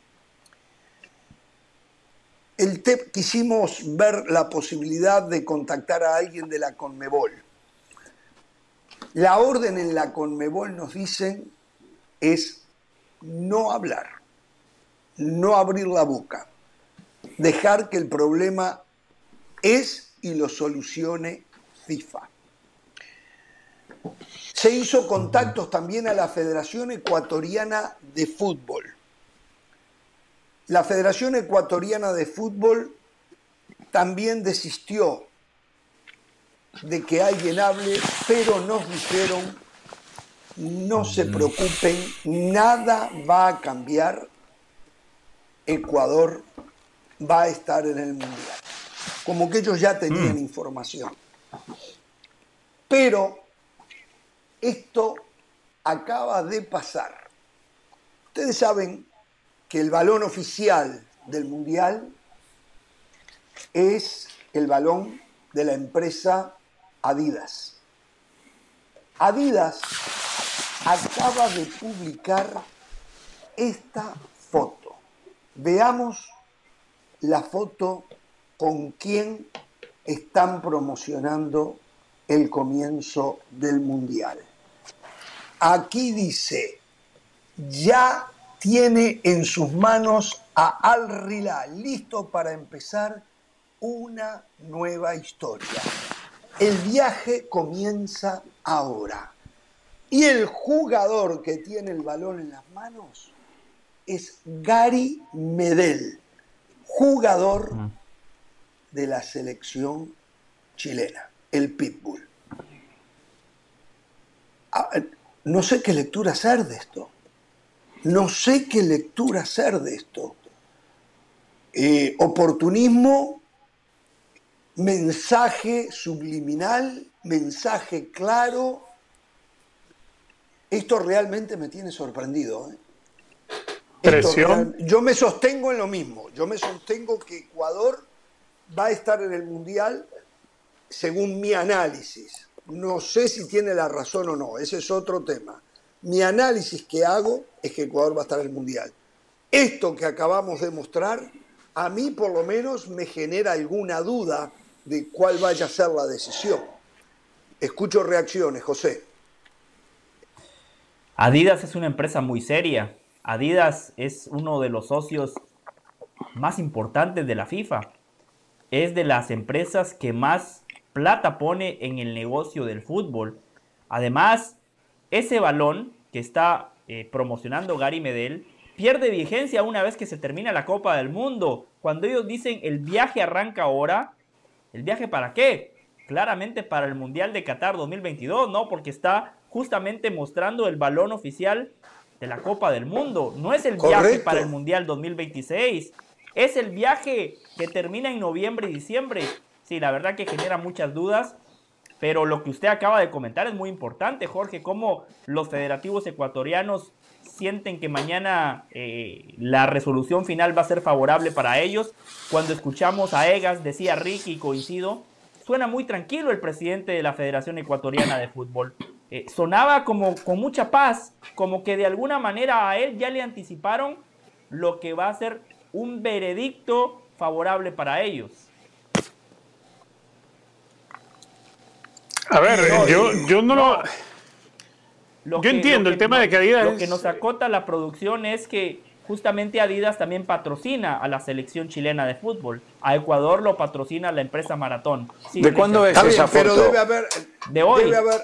A Uruguay es Puma, pero Argentina la patrocina Adidas.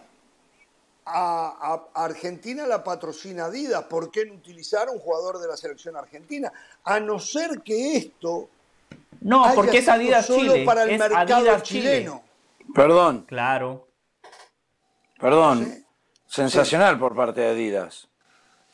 Que se ponen a pensar, con todo el lío que están armando, ahora dejan a la gente pensando, empiezan a decir, ¿viste la foto de Gary Medel con la pelota Adidas? Eh, es como, es como todo, a ver, capaz que no significa absolutamente nada. Pero no, no Claro. tiene la camiseta de la selección, tiene un hoodie de Adidas. ¿Qué estamos hablando? Claro, yo para mí es aprovechar la situación.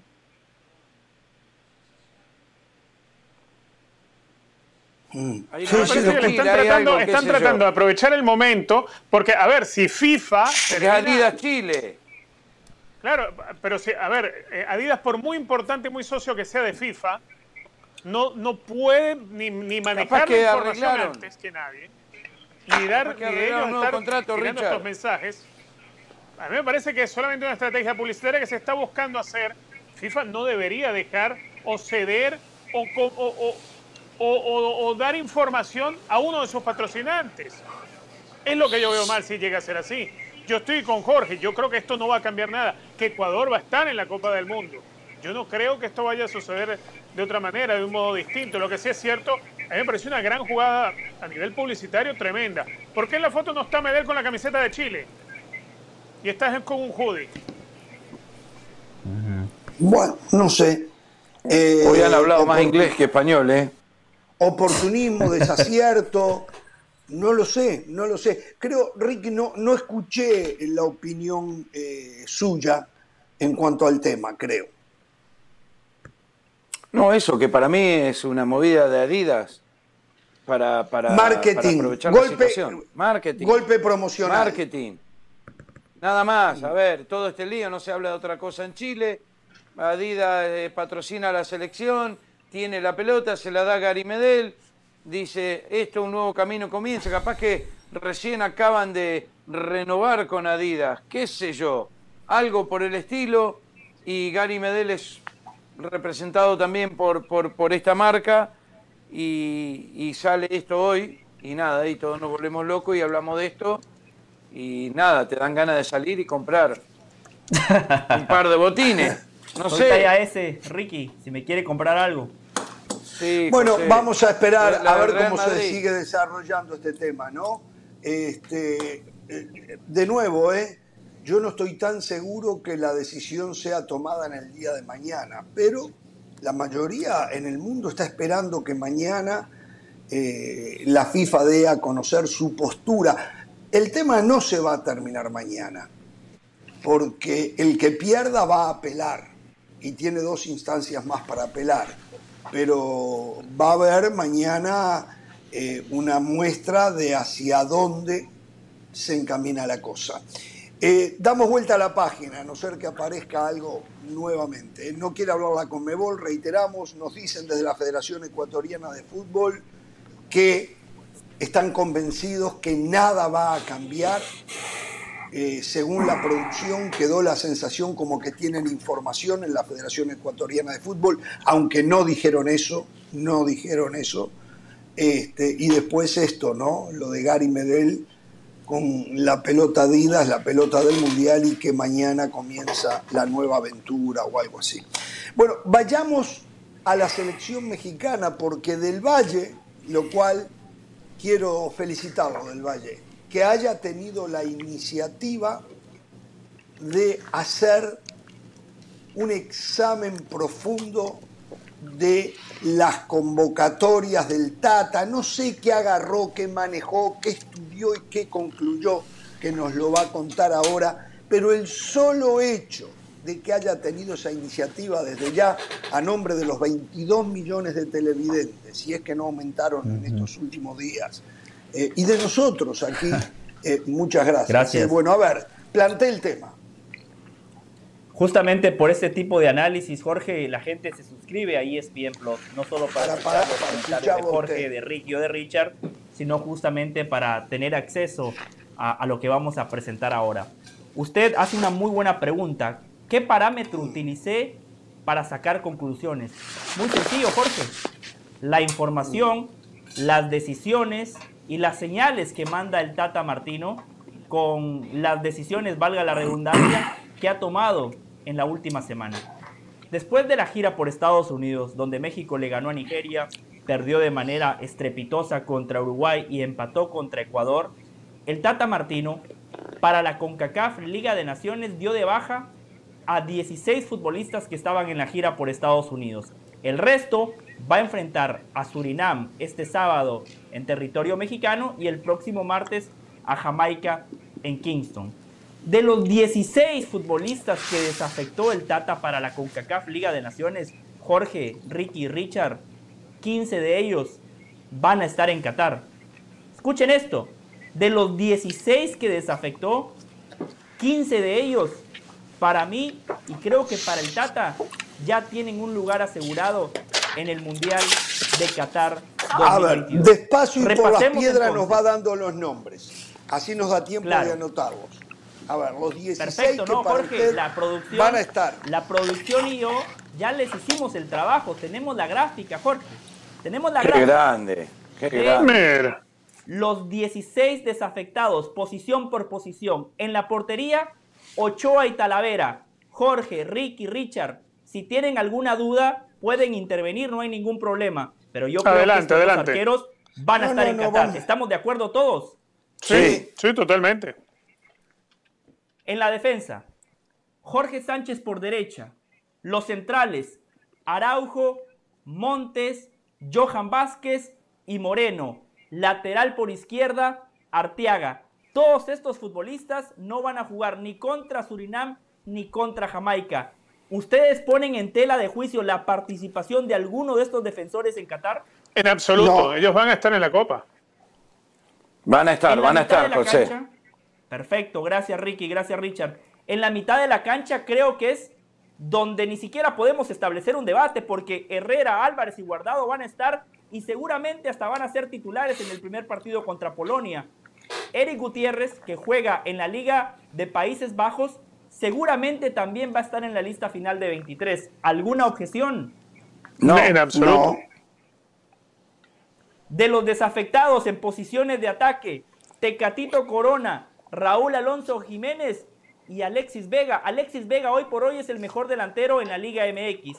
Raúl Alonso Jiménez es el 9 del Tata Martino y Tecatito Corona, más allá de que no ha tenido buenos partidos con la selección, nadie lo pone fuera de la lista de 23. De los 16 que desafectó, al único que no incluyo yo en el Mundial de Qatar 2022 es al Piojo Alvarado, por eso lo incluí y le puse tres asteriscos. ¿Tiene chances? Sí. ¿Está en la pelea? Por supuesto, pero yo no lo veo en la lista final de 23 futbolistas. Así que, Jorge, Richard, Ricky, mi primera conclusión, de los 16 futbolistas que desafectó, para mí, 15 están en Qatar. Y reitero los nombres, Ochoa, Talavera, Sánchez, Araujo, Vázquez, Montes, Moreno y Arteaga. En la mitad de la cancha, Herrera, Álvarez, Guardado y Gutiérrez. Arriba, Corona, Jiménez y Vega. Por lo cual, por lo cual, asumiendo que la lista final va a ser de 23, porque perfectamente puede llegar a ser de 26, esta información la trajo Jorge Ramos aquí a esta mesa de trabajo hace dos meses. Hace dos meses. La lista puede llegar a ser de 26, pero para parámetro de esta conversación vamos a asumir que la lista es de 23. Entonces, compañeros, de 23 ya hay 15 futbolistas fijos. Y es momento de seguir sumando. Hubo jugadores. Falta un tercer no arquero. falta un tercer arquero. Es correcto. Y en la siguiente gráfica, Jorge, compañeros, analicemos quiénes podrían ser esos ocho futbolistas que completarían la lista de 23. El tercer arquero que plantea Jorge. Esto es información de mi compañero Mauricio Imay. A día de hoy, el que tiene ventaja es Cota.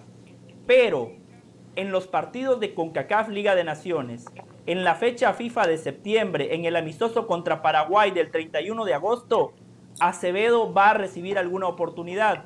Al Tata Martino le ha gustado cómo el guardameta de Santos ha achicado la brecha.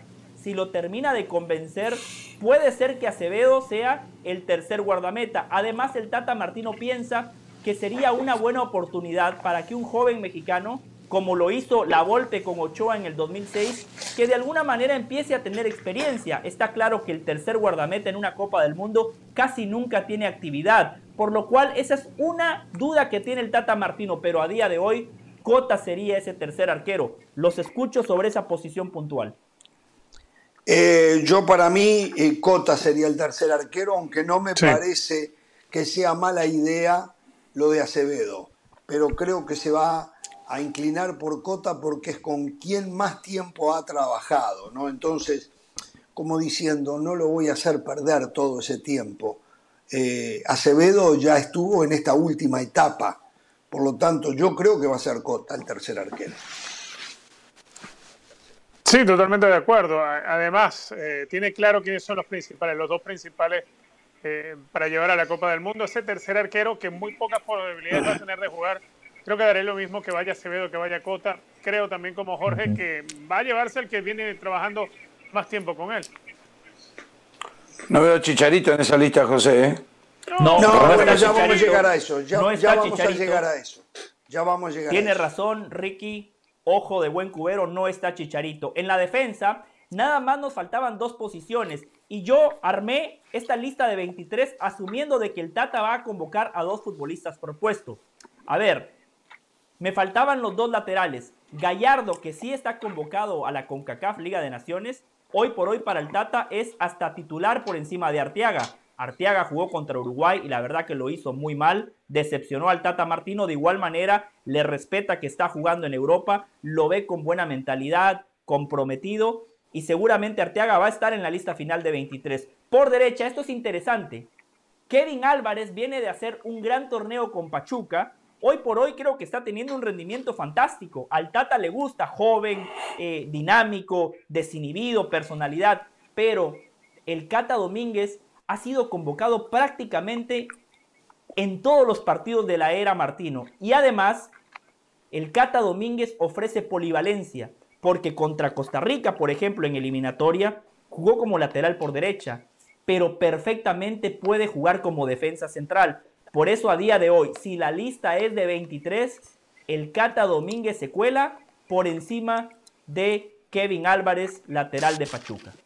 Estoy de acuerdo con usted, absolutamente. Los polivalentes, los polifuncionales en el Mundial son imprescindibles. Por lo menos hay que tener dos o tres de medio campo hacia atrás. Si no cuatro. Claro, si no perfecto. cuatro. Es importantísimo eso. Estoy con que el Cata- Pregunta. Sí. Sí. Mo- Moreno, ¿está todavía para la selección? Mm. ¿Qué mejor que él hay? Para titular. Para titular no creo, Ricky, no creo que sea titular, pero Y a Reyes no le va a 23, alcanzar, a Israel Reyes no que le va sí a le alcanzar alcanza. al jugador de Puebla. Bueno, ahí tendría usted a Israel Reyes, al Stitch Angulo, futbolistas que hoy por hoy están También. peleando, pero a día de hoy También. lo que les estoy presentando es los futbolistas que tienen ventaja. En la mitad de la cancha, si ustedes, eh, Jorge, Ricky y Richard se dan cuenta en la gráfica, hay dos futbolistas por posición, pero muchas veces los Le entrenadores... falta deciden- uno fundamental que se le olvidó, ¿eh? Le falta uno que va a estar. Que después yo se lo voy Ahora a me lo dice. Perfecto, ahora me lo dice. Lo que les quería comentar es que muchas veces los Ah, no, entrenadores lo tiene, lo tiene, lo tiene. Perdón, perdón, perdón, perdón, perdón. Ah, tiene, perfecto. Muchas veces los entrenadores eh, convocan a jugadores que pueden cumplir múltiples funciones. ¿Para qué? Para sumar un futbolista más en ataque, porque al final de cuentas el fútbol se termina ganando con goles. Por eso en la mitad de la cancha, nada más, a día de hoy, tiene a cinco mediocampistas. Héctor Herrera, Edson Álvarez y Guardado, que ya los habíamos mencionado, Eric Gutiérrez, que también ya lo habíamos mencionado. A esta lista se, se suma Charlie Rodríguez, que por un problema muscular, por una lesión, Ese no pudo el estar en la última convocatoria. Ese pero Charlie jugador. Rodríguez va a estar en la lista final de 23 Sí, y con muchas chances de hasta ser titular. ¿Por qué Edson Álvarez en esa gráfica no tiene un suplente nominal? Porque Héctor Herrera perfectamente puede jugar en esa posición. Claro. Porque Gutiérrez también, También. puede jugar de 5.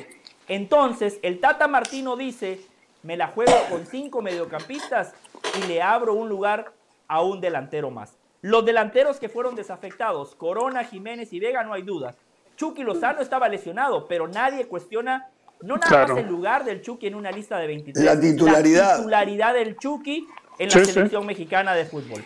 Uriel Antuna, en el proceso Tata Martino después de Raúl Alonso Jiménez, el futbolista con más gol es Antuna y tiene algo que en el fútbol de hoy no se puede obviar, que es velocidad, capacidad para ser profundo, jugar pegado a la banda, más allá de que tiene que mejorar en la toma de decisiones.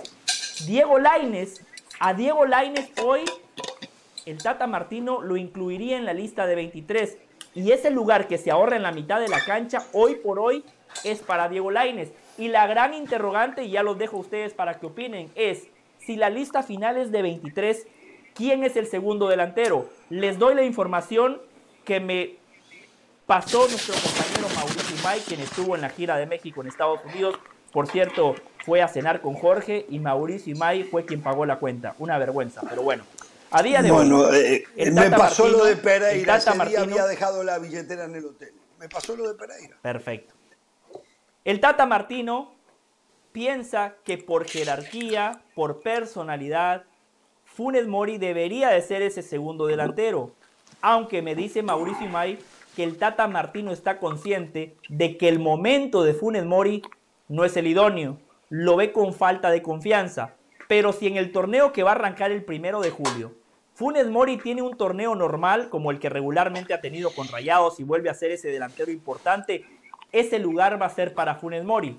Mucha gente Le quiero decir algo en eso, eh. Le quiero decir algo en eso de Funes Mori, eh. Eh, eh, Perfecto. A falta de la confirmación oficial, Monterrey acaba de llegar a un acuerdo con la Liga Deportiva Universitaria de Quito para adquirir a Rodrigo Aguirre, el jugador que estaba a préstamo en Necaxa a cambio de 5 millones de dólares. Eso me lleva a pensar a mí que Aguirre va a ser la primera opción como centro delantero de los Rayados, lo cual pondría a Funes Mori a esperar en la banca. Si Funes Mori pierde continuidad, se le complica más al Tata, ¿eh? Correcto. Si Funes Mori pierde continuidad, se le complica al Tata, pero se le complica más a Funes Mori porque si no juega Jorge, es imposible que el Tata Martino lo lleve porque fue un jugador siempre discutido desde que lo convocaron cuando jugó, no marcó muchos goles, salvo en los primeros partidos que disputó en Copa Oro. Después, en partidos de eliminatoria, no pesó. Si no juega, si pasa a, ocupar un rol secundario en Rayados, Funes Mori no va a ir. Y aquí va otro dato importante que me compartía Mauricio Imay. En líneas generales, el tercer delantero sería Henry Martín. Pero, pero, el Chaquito Jiménez ha dejado muy buenas sensaciones en los entrenamientos.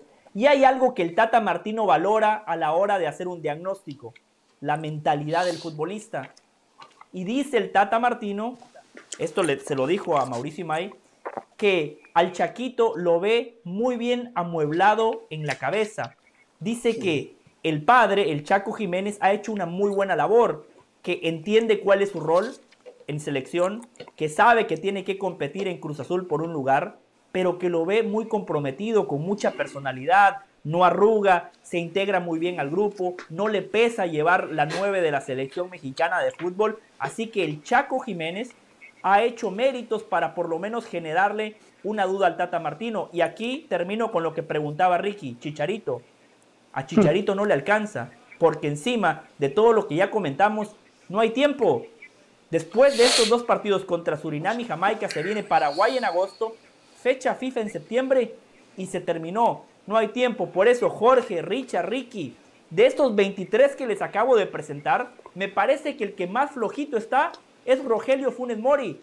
A los otros 22, yo los veo en la lista final para Qatar 2022. Por eso, nosotros podemos tener dudas. Pero si son 26, van a ser 26, José. Van a ser 26. Claro, van a ser 26. no lo tengo. Van a ser, entonces yo creo que ahí el Chicharito, con la actualidad de Henry Martín, Julio Furch, lo último que vimos, a Julio Furch lo disimuló el notable trabajo de Julián Quiñones, pero estuvo en un nivel muy por debajo Julio Furch de lo que llegó a demostrar en Veracruz y en Santos Laguna. Problemas físicos, no sé cuáles son los problemas, pero a mí por lo menos me desencantó Julio Furch. ¿Qué otra opción hay? y se precisan tres centrodelanteros, tres se precisan. Claro. Si no cuatro, si son 26. Entonces, eh, yo, ustedes lo descartan al Chicharito, desde lo estrictamente futbolístico yo no lo descartaría. Después está el tema humano y la relación. Cuerpo técnico Chicharito, compañeros Chicharitos. Desde la necesidad del equipo, ¿quién Furch en lugar de... Precisa... A ver, vamos a plantearlo de otra manera, muchachos. No lo quiere Chicharito o la gente, mucha gente, porque nos ha escrito, no, Chicharito no, ya su cartucho quemado, esto y aquello. Ok, ¿qué opciones hay? Tiene a Jiménez, que hoy es una lágrima, lágrima, ¿eh? Habrá que ver lo que pase ahora en el inicio de la Premier. y si continúa en este nivel, no va ni a jugar. En este nivel no va ni a jugar. Eh, Funes Mori, bueno, tiene un parate largo, viene de, con problemas físicos y cuando no los tuvo, no anduvo. Jiménez está joven, está bien que lo lleven, no digo que no, pero va a ser una solución definitiva a la falta de gol. ¿Quién más? ¿Quién más, muchachos? Henry Martín, por Dios, no tiene ni equipo. Hoy América ni lo quiere Henry Martín. Si se queda en América es porque tienen que cumplir un contrato, pero no por una creencia futbolística de lo que pueda aportar. Entonces, es fácil decir Chicharito no, es fácil eliminarlo desde lo, eh, desde lo verbal. Pero ¿quién? ¿Quién? ¿Saben una cosa? Hoy miraba una convocatoria sub-20 de México cuando estaban los delanteros, los dos centros delanteros de esa convocatoria, uno es de Los Ángeles FC y otro es del Galaxy de Los Ángeles. Es un problema enorme que tiene México porque les gusta el circo, les gusta torneos cortos, les gusta liguilla y les gusta espectáculo. Entonces traen extranjeros y extranjeros y no tienen número 9, José. No lo Entonces, chicharito no, chicharito no. Me encanta la disección que usted hizo. Yo no entiendo cómo Chicharito se puede quedar afuera. No lo entiendo, viendo esto que usted déjeme, déjeme hacer una pregunta directa. Déjeme hacer una pregunta directa. Desde lo futbolístico usted tiene toda la razón. Estoy de acuerdo, no le objeto nada. Ahora, usted como hombre de fútbol sabe que el fútbol también pasa por el vestidor, por el grupo. Ponga todo en la balanza y a eso agréguele. Si usted convoca a Chicharito y rompe el grupo, ¿aún así usted lo lleva? No, no, pero ¿sabe lo que hago? Llamo a todas las partes.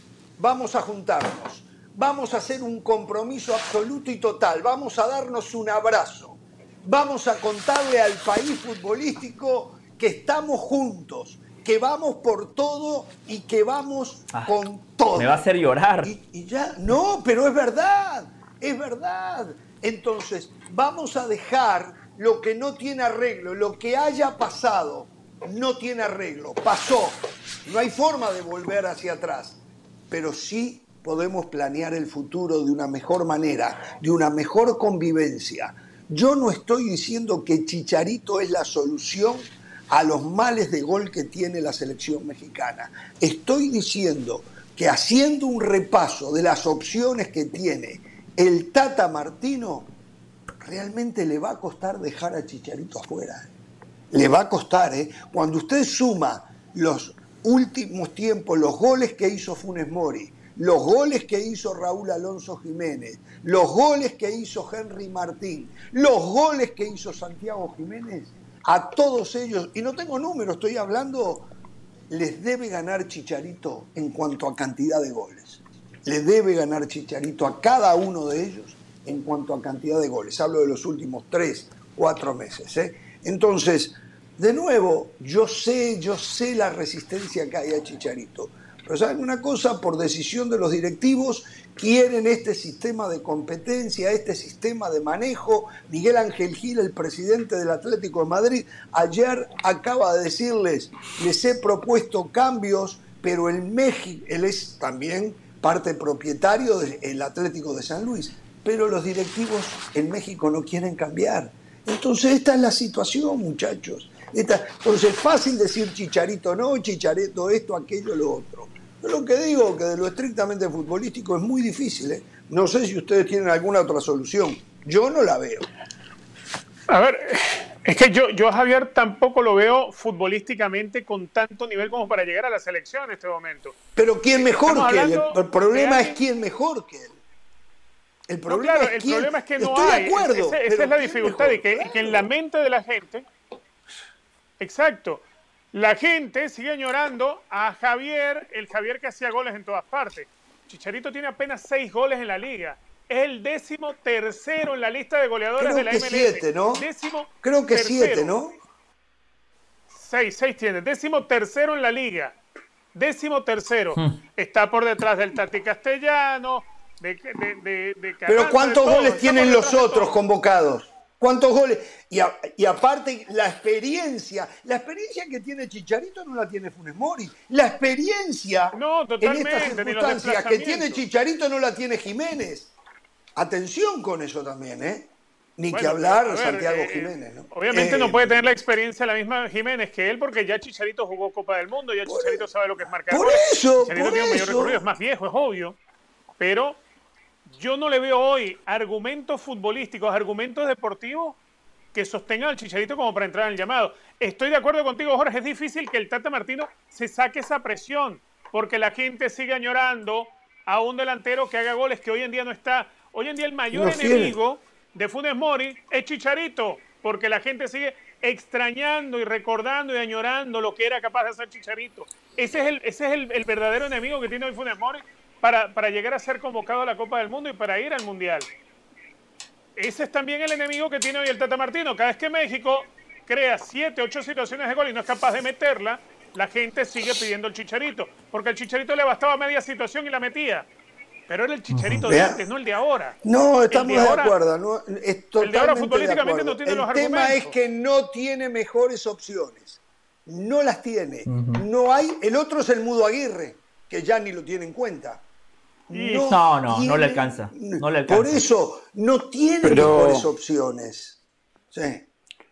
Pero si viene Chicharito, tampoco estás trayendo a, a Haaland o a Lewandowski. Déjenme No, explicar. está claro. Estás trayendo un jugador que capaz que, Jorge, tenés razón, un poquitito mejor que lo que están. Pero si lo traes y te arma un lío, despelote bárbaro en el. en el- Bueno, en- por eso en- hay que arreglar todo En el equipo, antes. yo sepa, Hay que- ¿para qué lo vas a traer? ¿Para que haga medio gol más? ¿Un cuarto de gol más? O sea, seamos honestos. eh, México tiene problemas mucho más importantes que quién va a ser el tercer nueve del de, de- el equipo. Es el funcionamiento, es hacerle llegar las pelotas, es que quieren Sí, llegar al quinto eso- partido y no hablan de otra cosa. Y, y entonces, a ver, se la pasan hablando 15 años de Chicharito y ahora que ya tiene como 40 A usted lo molesta años- eso, le molesta mucho, ¿no? Sí, sí, porque ya está, porque no, a ver, no hay otra cosa para hablar en México. No de la selección, de cualquier cosa en México, ¿eh? No, del Real Madrid hablan de mucho Cancún, también. De la comida, del cine. No, de del Real cultura. Madrid hablan mucho No sé, también. Chicharito, Chicharito, Chicharito.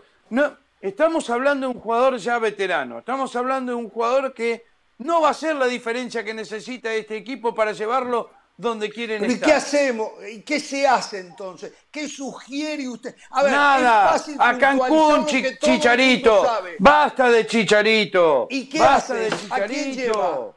¿A quién lleva? A cualquiera de los que puso José, está bien. Que esté el grupo unido. Pero- el problema pero, es ver. Jiménez con ese golpe que recibió en la ¿Cuán- cabeza. No es el Claro. mismo jugador. Es ahí donde se le vino todo abajo el centro Claro. delantero a Claro, México. y ahora, bueno, no hay claro. alguien que le ate los. Si él está previo a esa lesión, no hay nadie en, en- en- en esa posición que le ate los cordones. ¿O no? Exacto, de acuerdo, no, no, de no, acuerdo. Pero lamentablemente, lamentablemente perdió confianza, per- lo que quieran, no es lo mismo. Y es un problema. Y la solución, por 17.700 millones de veces consecutivas, Chicharito.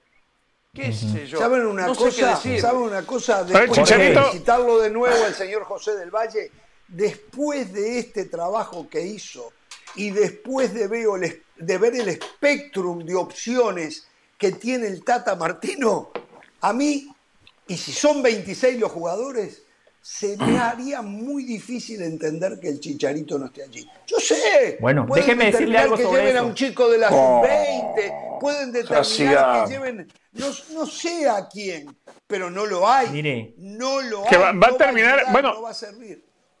Este es el típico problema por no tener jugadores mexicanos.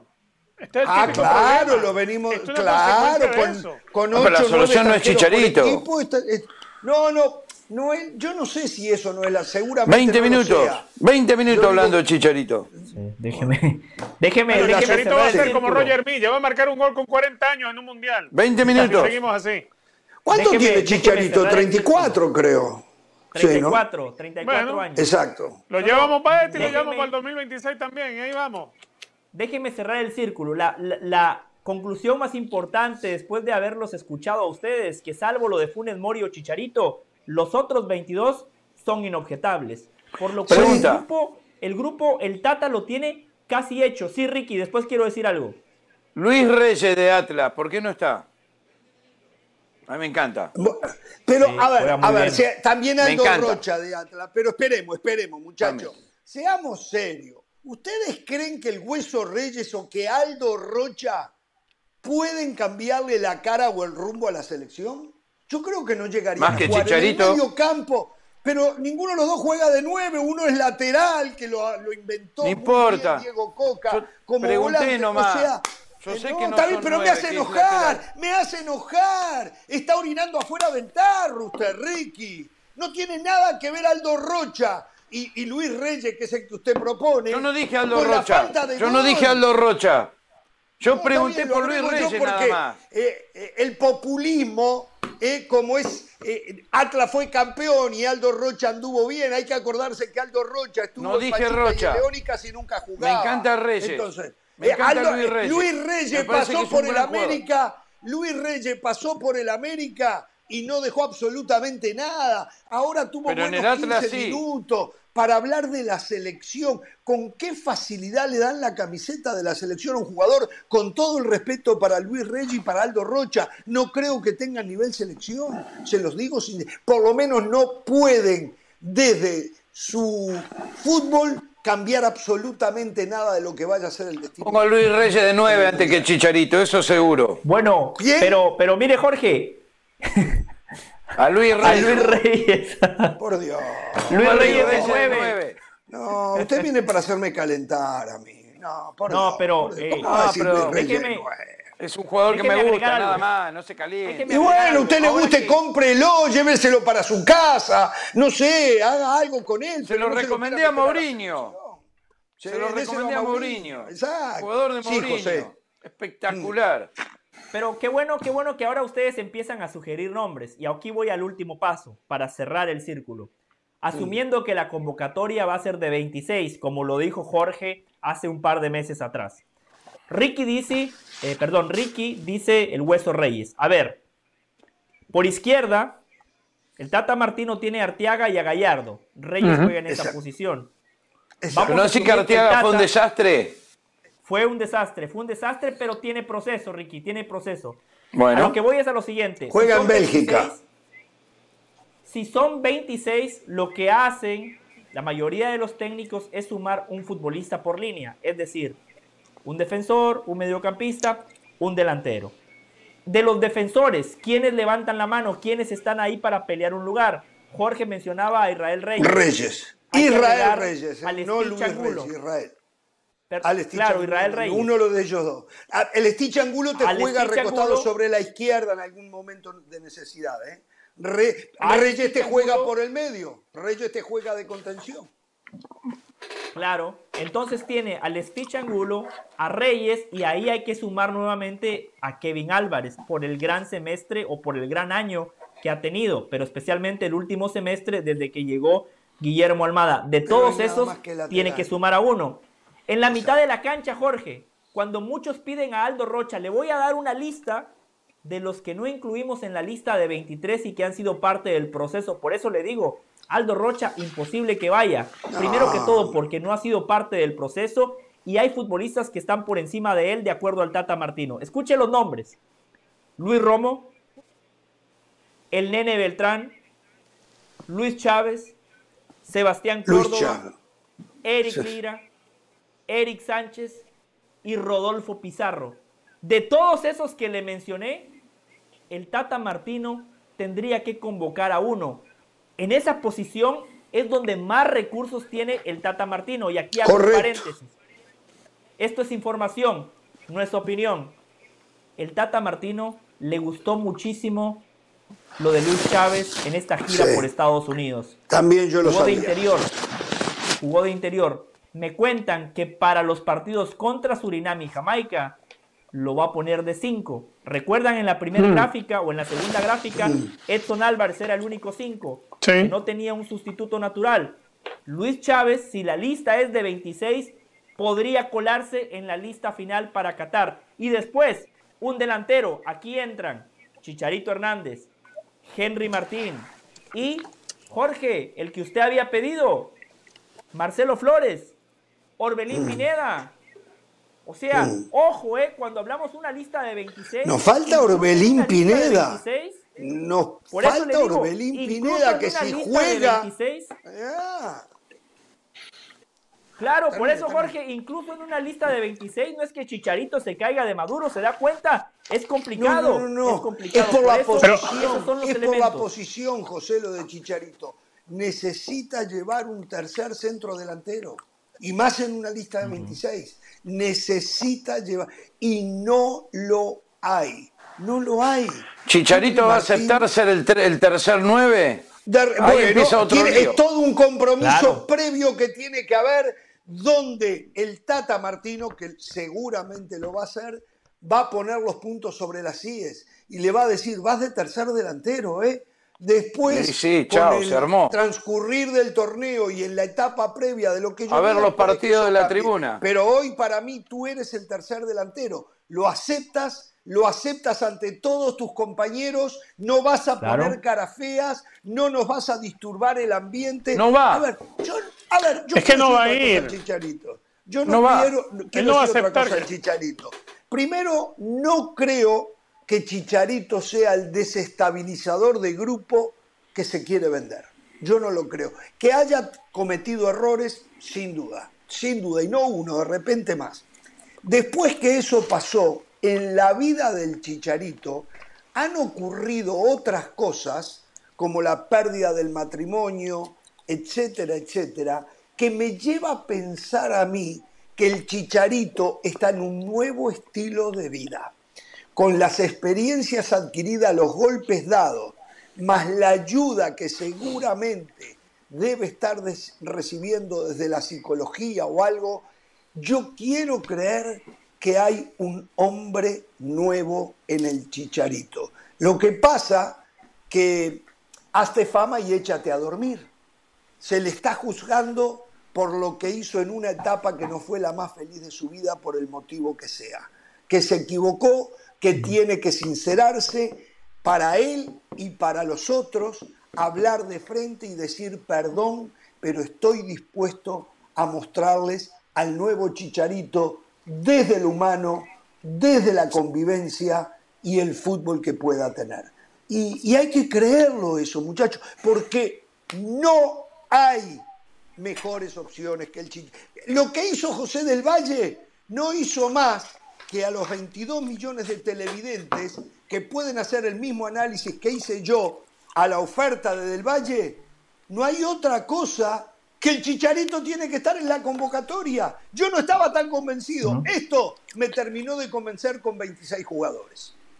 Y algo importante, algo Sí. importante, Ricky, Ricky ya se, ya se enganchó en el tema Chicharito, porque la pregunta que hace Ricky es fantástica. ¿Aceptaría ser el suplente? ¿Aceptaría ser el tercer delantero? Para mí, como es tan cínico, ante ese diálogo que propone Jorge, seguramente al Tata Martino le diría, sí, profe, yo voy a competir, yo estoy con el grupo. No le da, pero una no vez metido en Qatar. No va. Una vez, no va. una vez metido en Qatar, rompe el grupo. Una vez Claro. metido en Qatar, empieza de grillo. No hay segundas oportunidades, Jorge, ¿eh? yo he invitado a Sergio Dip para que venga a este programa porque él es el abogado. Él es el abogado defensor de Chicharito. Es El más, quiero a Sergio acá. Quiero a no ha Sergio Dip aceptado la acá. invitación. Ya me Como vos de Cristiano. Ricky, Para mañana Richard, quiero a Sergio en este les programa. acepta la invitación. A ver. Pero es que Y sin estar quiero- siquiera Chicharito en la convocatoria, sin estar jugando con la selección mexicana, él ha seguido bombardeando y, y echándole gasolina al fuego contra la selección mexicana. ¿Cómo es que Eso. su selección está jugando y sabiendo la situación en la que él está apartado o lo que sea? ¿Cómo, cómo hace misiones en Twitch, jugando videojuegos en Twitch, olvidándose y, y dándole una bofetada a sus compañeros? ¿Cómo recibiría, si el Tata Martino osara llevar al Chicharito al Mundial, cómo lo recibirían sus compañeros? ¿Qué sentimiento y qué mensaje le estarían dando a sus jugadores? Más allá de que necesite un 9, estás trayendo un cáncer al vestuario de la selección mexicana a una Copa del Mundo, cuando precisamente lo que necesita es unión. Yo no, yo no creo que haya liderazgo ¿Qué suficiente va? en la selección Cáncer. mexicana, el ¿Cuán- Chicharito, ni en cuántos el Tata para solventar eso. ¿Qué adjetivos para el chicharito? qué adjetivos, cansa. 35 minutos hablando de Chicharito y ahora resulta que va a ser el tercer delantero de la selección. ¿No ves? Una vergüenza. La conclusión es que vaya como tercer centro delantero de la selección. Tanto lío para eso. Una vergüenza. Como el Exacto. tercer arquero. ¿Quién juega mal? ¿Tercer arquero o el tercer nueve? Por eso yo voy a ir al cielo. Yo voy a ir al cielo, porque a mí me gusta darle nuevas oportunidades a la gente. El resto está viendo, ¿eh? el resto está viendo. ¿eh? el resto está viendo. ¿eh? Yo voy al cielo. Eso me da Dicen que toca, el cielo, Ricky, dicen que muy toca el arpa, va a tocar el arpa sentado arriba en la nube por la eternidad, ojo. eh. Cuando me saquen para los pies para adelante, voy derechito en un puesto al cielo. Olvídese, olvídese. Vamos Ey, a ir a la pausa. cambiando de Pero- tema, cambiando de tema, Ecuador sacó foto, Adidas sacó foto de Ecuador también, ¿Cómo? con Valencia y la pelota. No, pero, la, esa es la foto de FIFA. A ver, a ver, a ver, a ver, a ver. Pero eso se entiende, porque Ecuador Bueno, está clasificado al Mundial. bueno. Lo- pero está bueno que me lo diga, ¿eh? está bueno que me lo diga entonces. ¿eh? No, yo le tengo noticias, yo le tengo noticias sobre ese tema. Yo también consulté a mis fuentes desde Qatar. Les voy a leer el mensaje en inglés como me llega. Pregunté, pregunté, ¿qué pasa? Es más, le pregunté, ¿any word about the Chile and Ecuador dispute? Esa fue mi pregunta a mi fuente de FIFA que hoy está va- en vamos a Qatar. Me traducir. responde. Ninguna, ninguna palabra en relación a la disputa entre Ecuador y Chile. Siga. Más que ninguna, la pregunta sería alguna palabra sobre Alguna la disputa pa- entre. Ecuador y Chile. La respuesta fue, hey man, I heard it's never going to happen. And Ecuador is safe. Lo que escuché La- es que nunca va a proceder la protesta y Ecuador está seguro. Esto concuerda con lo que Jorge decía Desde Qatar. del desde silencio, Qatar. desde el silencio de la Comebol, lo que Jorge decía, lo que transmiten los federativos ecuatorianos, y esta es una fuente de FIFA que está en Qatar presenciando los repechajes intercontinentales. Así que Jorge, Esto esto el círculo claro. está cerrado. Eh, Infantino hoy reside en Qatar y lo va a hacer hasta el Mundial. Infantino, o sea, la cúpula de FIFA está en Qatar. Y yo me imagino con quién se contactó usted, ¿eh? Yo me imagino quién es esta fuente que sabemos que está en conocimiento absoluto de todo lo que pasa. Entonces, atención con esto, importantísimo. La verdad es que hoy del Valle, más allá que no coincido en lo de Chicharito, está inspirado. Esto tendría que ocurrir por lo menos tres días de los cinco días de la semana, digo, para Eh, estás pidiendo alivianarme mucho. un poco a mí. No pidiendo ocurre, mucho. no- Pero ¿saben lo que pasa? ¿Saben lo que pasa? Esta, ahí está. Sin embargo, él no dice nada. Esta es la influencia Pereira. Ahora que no está Pereira, Del Valle eh, tiene una nueva cara y yo le doy una segunda oportunidad. Yo le doy una segunda Cuando el oportunidad. gato no está, cuando los ratones están de Exacto. fiesta. Cuando está Pereira se ponen No, espalda no. con espalda, no hace nada absolutamente. Yo remo en dulce de leche, en aceite y ellos No, no, ¿sabe qué es van- lo que pasa? Yo remo. ¿Sabe, sabe cuál es la diferencia? Pero esto es fantástico. Yo no cambié. Yo no cambié. Los que cambiaron son mis compañeros, porque con usted, con Caro, difícil que me devuelvan una pared. Ricky Richard, o sea, me la devuelven redondita, así es fácil jugar. Yo Qué en un crack. ratito Tengo una acá, tengo una muy buena acá. Yo en un ratito me voy a ir a Barcelona, que a mí me van a devolver paredes de Barcelona. Sí, lo escucho, Ricky. Le puedo mandar un saludo a Eric que nos escribe Eric, y dice, saludo, Eric. Eric, un abrazo a Eric. Ya van 30 minutos hablando de Chicharito, por favor, dile que se callen. Bueno, eh, no, pero, pero la verdad que me tiene sorprendido del Valle el tra- Yo creo que hacía muchos años que del Valle no hacía un trabajo tan inteligente. Más allá que en la conclusión no coincidimos. No le presta bien. atención usted. Pero está bien. Es un No, fenómeno. No, no. Gracias, Ricky. es un fenómeno. Está, Sí, gracias, está Ricky. está como, está como Cristiano Ronaldo para comprarse autos caros, lentes de última moda. ¿No lo vio Sí, bueno. desde Panamá? Eh, no- Se lo merece. A ver, no tuvimos Don una Johnson. en Panamá, pero salió con un saco que le debe haber costado 3 mil dólares por lo menos para empezar. Un par de lentes de El Último Grito. Eh, era- era- aquello era espectacular verlo, parecía que estábamos en Hollywood con un actor. Sí, No, no, de ahora en adelante No, es el pero Don hoy Johnson espectacular. guatemalteco. Sí, el Ricky, le Don prometo, le guatemalteco. prometo que el lunes desde San Salvador mi vestimenta no va a decepcionar. ¿Cómo, cómo, Epa. cómo va a estar en San No Salvador el lunes usted? ¿A qué va San Claro, Salvador? por supuesto, Jorge sigue. Está acumulando millas. Y su banda por Centroamérica, exacto, Richard. Ahora acumulamos millas en San Salvador. Vamos a estar en la cobertura de la selección del Salvador contra Estados Unidos que juegan el próximo martes. Ah, mire qué bien.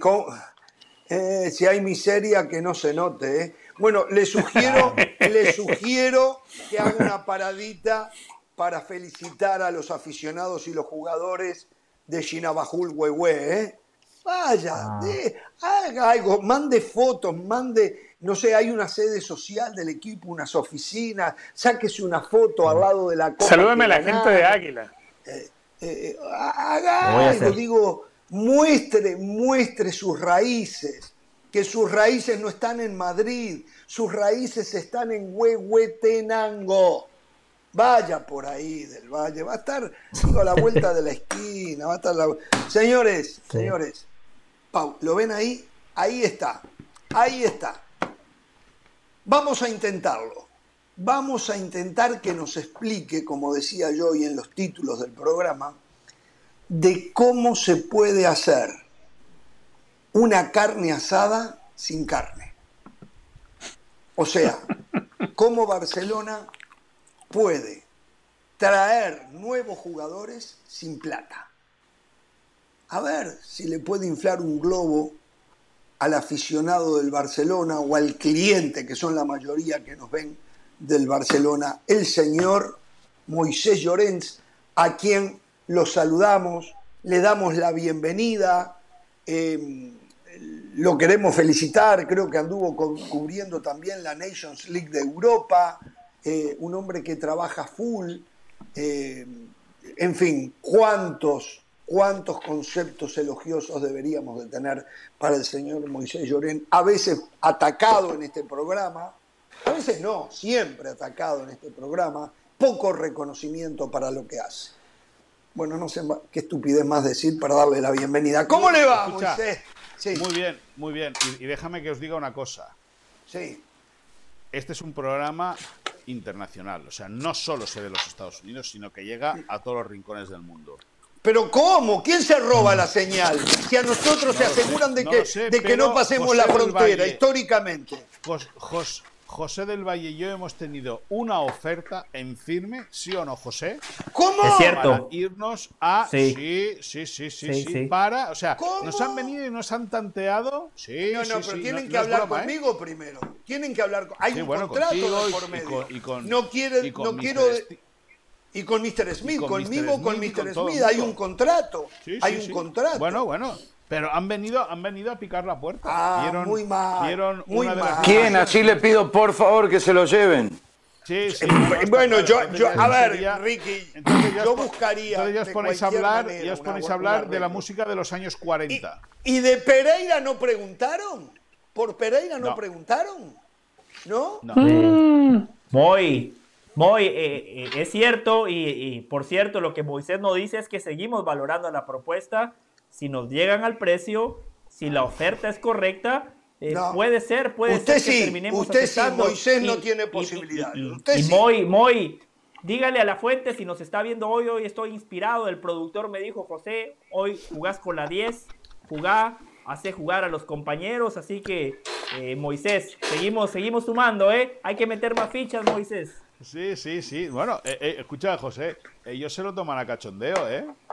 Pero, pero hay, hay una propuesta en firme. Es verdad que estamos esperando la parte económica. A ver por dónde, por dónde se pueden mover. O sea que están pero- pensando irse. Están no, no, no, pensando. estamos- no, no, no, o yo- sea, nosotros no se- estamos pensando en irnos. Nosotros no estamos Ustedes pensando en están irnos. listos Que para el mejor postor.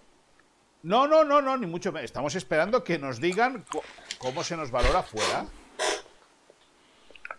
¿Entiendes? Si no tienen pensado irse, no pueden reflexionar un poco y, no sé, No.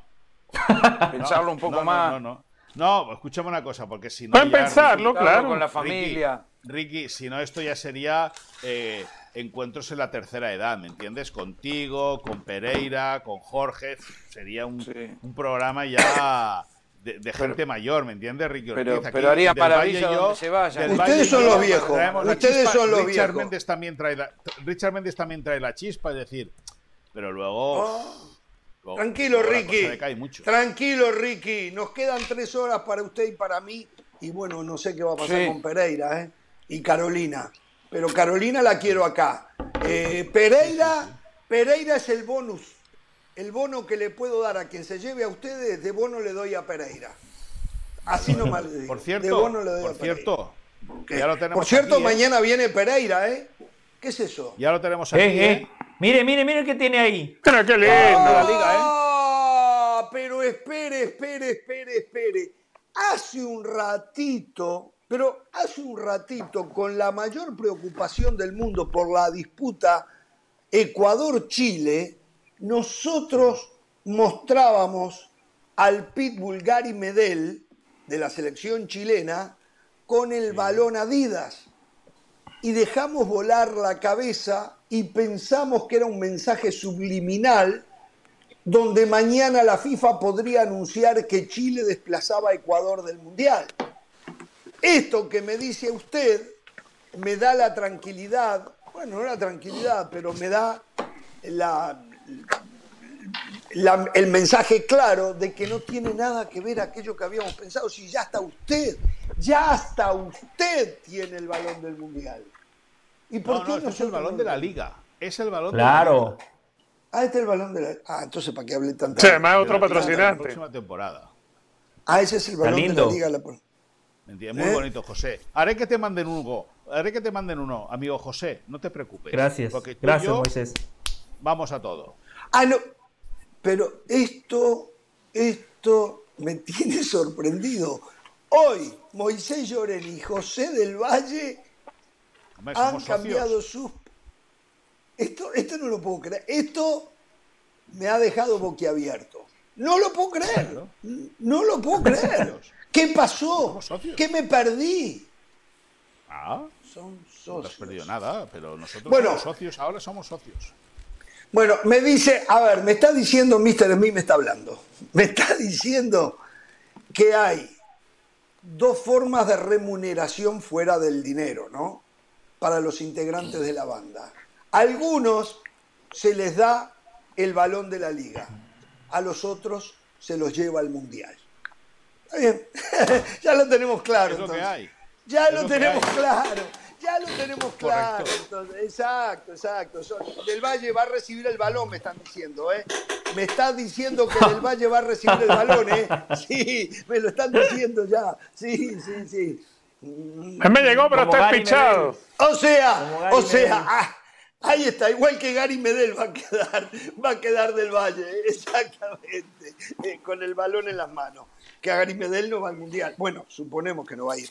Este, señor Moisés Llorens, a ver, cuéntenos, es increíble el, te- el problema que debe tener la prensa catalana para poder llenar horas y horas de información sin poder confirmar nada. No, hay plata. ¿Qué? Confirmar pueden confirmar que el jugador interesa. Otra cosa es no poder confirmar que el Barça lo va a fichar. Pero esto no- para nosotros no es novedad. Es decir, lle- llevamos semanas y meses eh, re- repitiéndolo. Es verdad, es verdad que el próximo jueves, el día 16, hay eh, una junta de socios compromisarios importante, posiblemente la más importante de la historia del Barça, o si no, la historia del Barça reciente porque los socios compromisarios deben aprobar vía telemática la venta de un porcentaje de la cesión del 25% de los futuros derechos de la de televisión del Barça y eh, eh, parte de BLM, que es la empresa que tiene el Barça para explotar los productos oficiales del club. Eso debería reportarle al Barça en lo que son dos palancas económicas sobre unos 700 millones de euros. Esos 700 millones de euros hay que explicar a la gente que no son para fichar. Es decir, el Barça no va a tener 700 millones de euros para fichar. Claro. Va a tener 700 millones de euros primero para que el presupuesto de la próxima, para que al cerrar el curso económico el 30 de junio eh, no sea negativo. Porque si fuese negativo, Joan Laporte tendría que avalar o se le ejecutaría el aval con el cual Joan Laporta entró a ser presidente del Barça. Recordemos que el Barça, como el Madrid, como Sasuna y como el Athletic Club en España, son clubes aún propiedad de los socios. No son de, eh, de- ni de jeques, ni de clubes Estado, ni de empresas, ni nada. Son propiedad de los socios. Si un equipo tiene pérdidas, al final se ejecuta el aval para compensar eso. Y en ese sentido, esos 700 millones de euros tienen que ayudarle al Barça a reflotar la situación actual y luego sí que habría un pequeño porcentaje o una parcela económica para poder, eh, para poder eh, comprar jugadores. Eso es así. Con todo, el día 16, como os digo, va a ser eh, clave, es el jueves de la próxima semana, es decir, en siete días.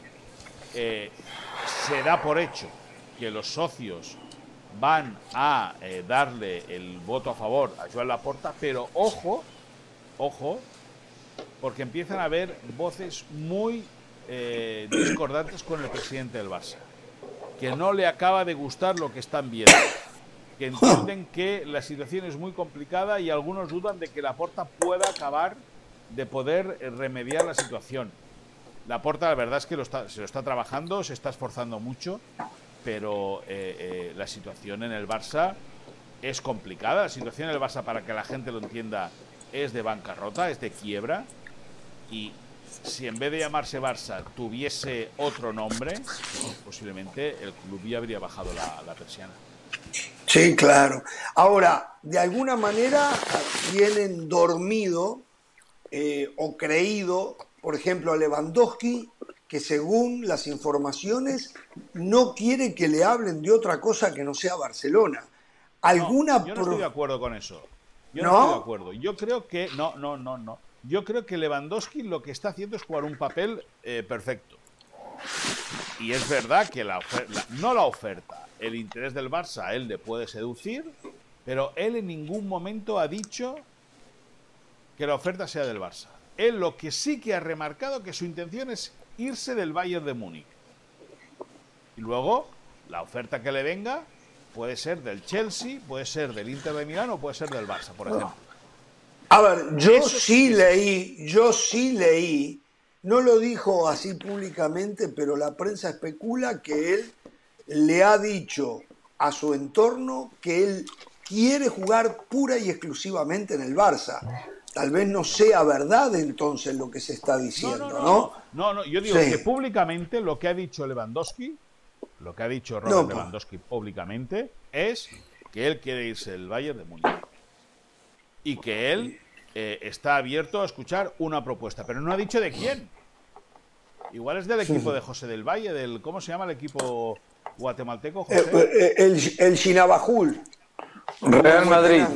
Eso, el exactamente. exacto. A Entonces, ver. eh, pues, pues bueno, pues esa es la película. Y se le. A ver, Dembélé va a ser jugador del Chelsea, ¿no? De, de, de- Dembélé ya es pasado en el Barça. Mm. Dembélé ya es Ah, qué jugador- fácil lo decís ahora, ¿eh? No, no, no. Con no, lo no, que lo has cosa, defendido. a mí- a mí me Mamita. hubiese gustado, a mí me hubiese gustado que Dembélé hubiese renovado. Sí, ahora no sirve. Pero- De la forma que hablaste, ahora como que no sirve. Dembélé ya. No, no, Sí, no, como no, que no lo sirve, de- no, no, pero que es un tema, no, no es que no sirva. Pues si te estoy diciendo que yo, si fuese por mí, yo lo habría firmado, que es un jugador diferencial, y eso lo hemos dicho en las transmisiones de los partidos de ESPN Plus, de la liga por ESPN Plus. Es un jugador diferente en muchos sentidos, pero es un futbolista que tiene desde el mes de enero una propuesta de renovación encima de la mesa y no ha contestado. Por lo tanto, yo creo que el jugador no quiere seguir, está, está eh, lógicamente jugando sus cartas. ¿Y sus cartas cuáles son? Pues alargar mientras, mientras no tenga nada concreto con el Chelsea, él va a alargar. En el Barça están esperando que les llame y le diga, escucharme, que no voy a aceptar vuestra oferta de renovación. ¿Por qué? Porque eso abriría un hueco dentro de la masa salarial del Barça. Pero que es un jugador que yo creo que eh, eh, eh, la gestión no ha sido buena, ni por parte del Barça ni por parte del jugador, porque es un futbolista, como te digo, con una punta de velocidad diferencial, un jugador con desborde, un futbolista que jugando la mitad de partidos de, que muchos otros futbolistas ha sido el máximo asistente del campeonato, ha dado 13, 13 pases de gol. Bueno, pues, pues algo tiene bueno Ousmane Dembélé, algo tiene bueno en, en las piernas y algo tiene malo pues, en, la toma de decisión, porque si tanto quería seguir en el Barça, pues a lo mejor sí que le importa el dinero más que otra cosa. Bueno, a ver, eh, ¿qué pasó anoche en la cena que tuvieron eh, Joan Laporta y Jorge Méndez? ¿Qué, ¿De verdad qué pasó ahí adentro? No, se, se, trataron muchos temas. Eh, básicamente a, a George Méndez le pidieron ayuda en la salida de jugadores. Más que en la llegada, en la salida. Sí, no, ah, hubo de todo, pero hubo eh, petición expresa en la salida de jugadores. Y luego salieron nombres, se pusieron nombres encima de la mesa, como el de Frenkie de Jong, que por cierto al entorno, al entorno de Frenkie de Jong le ha sentado muy mal. Porque Frenkie de Jong no tiene, Méndez no tiene nada que ver con Frenkie de Jong. Te voy a contar, te voy a contar una para que veas el poder de Méndez. En el mes de enero el Barça ficha a Ferran Torres. Sí.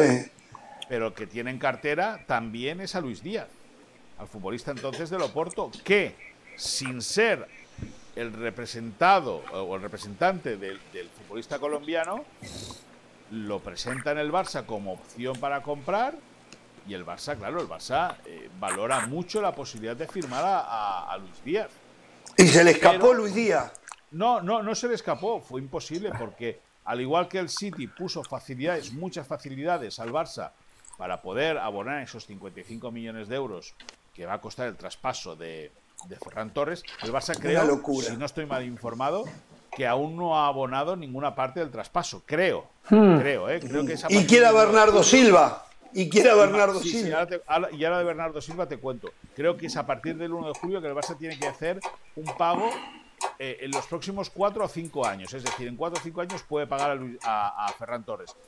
Y el, el, Oporto lo que quería era cash en efectivo por Luis Díaz, 35 millones de euros. El Barça ahí no podía llegar. Pero, según me contaron, según contaron a ESPN desde el Barça, la opción era firme de Luis Díaz al conjunto azulgrana. El Barça la valoró, estuvo cerca de poder conseguirlo, pero al final se metió Méndez por medio y acabó el Liverpool.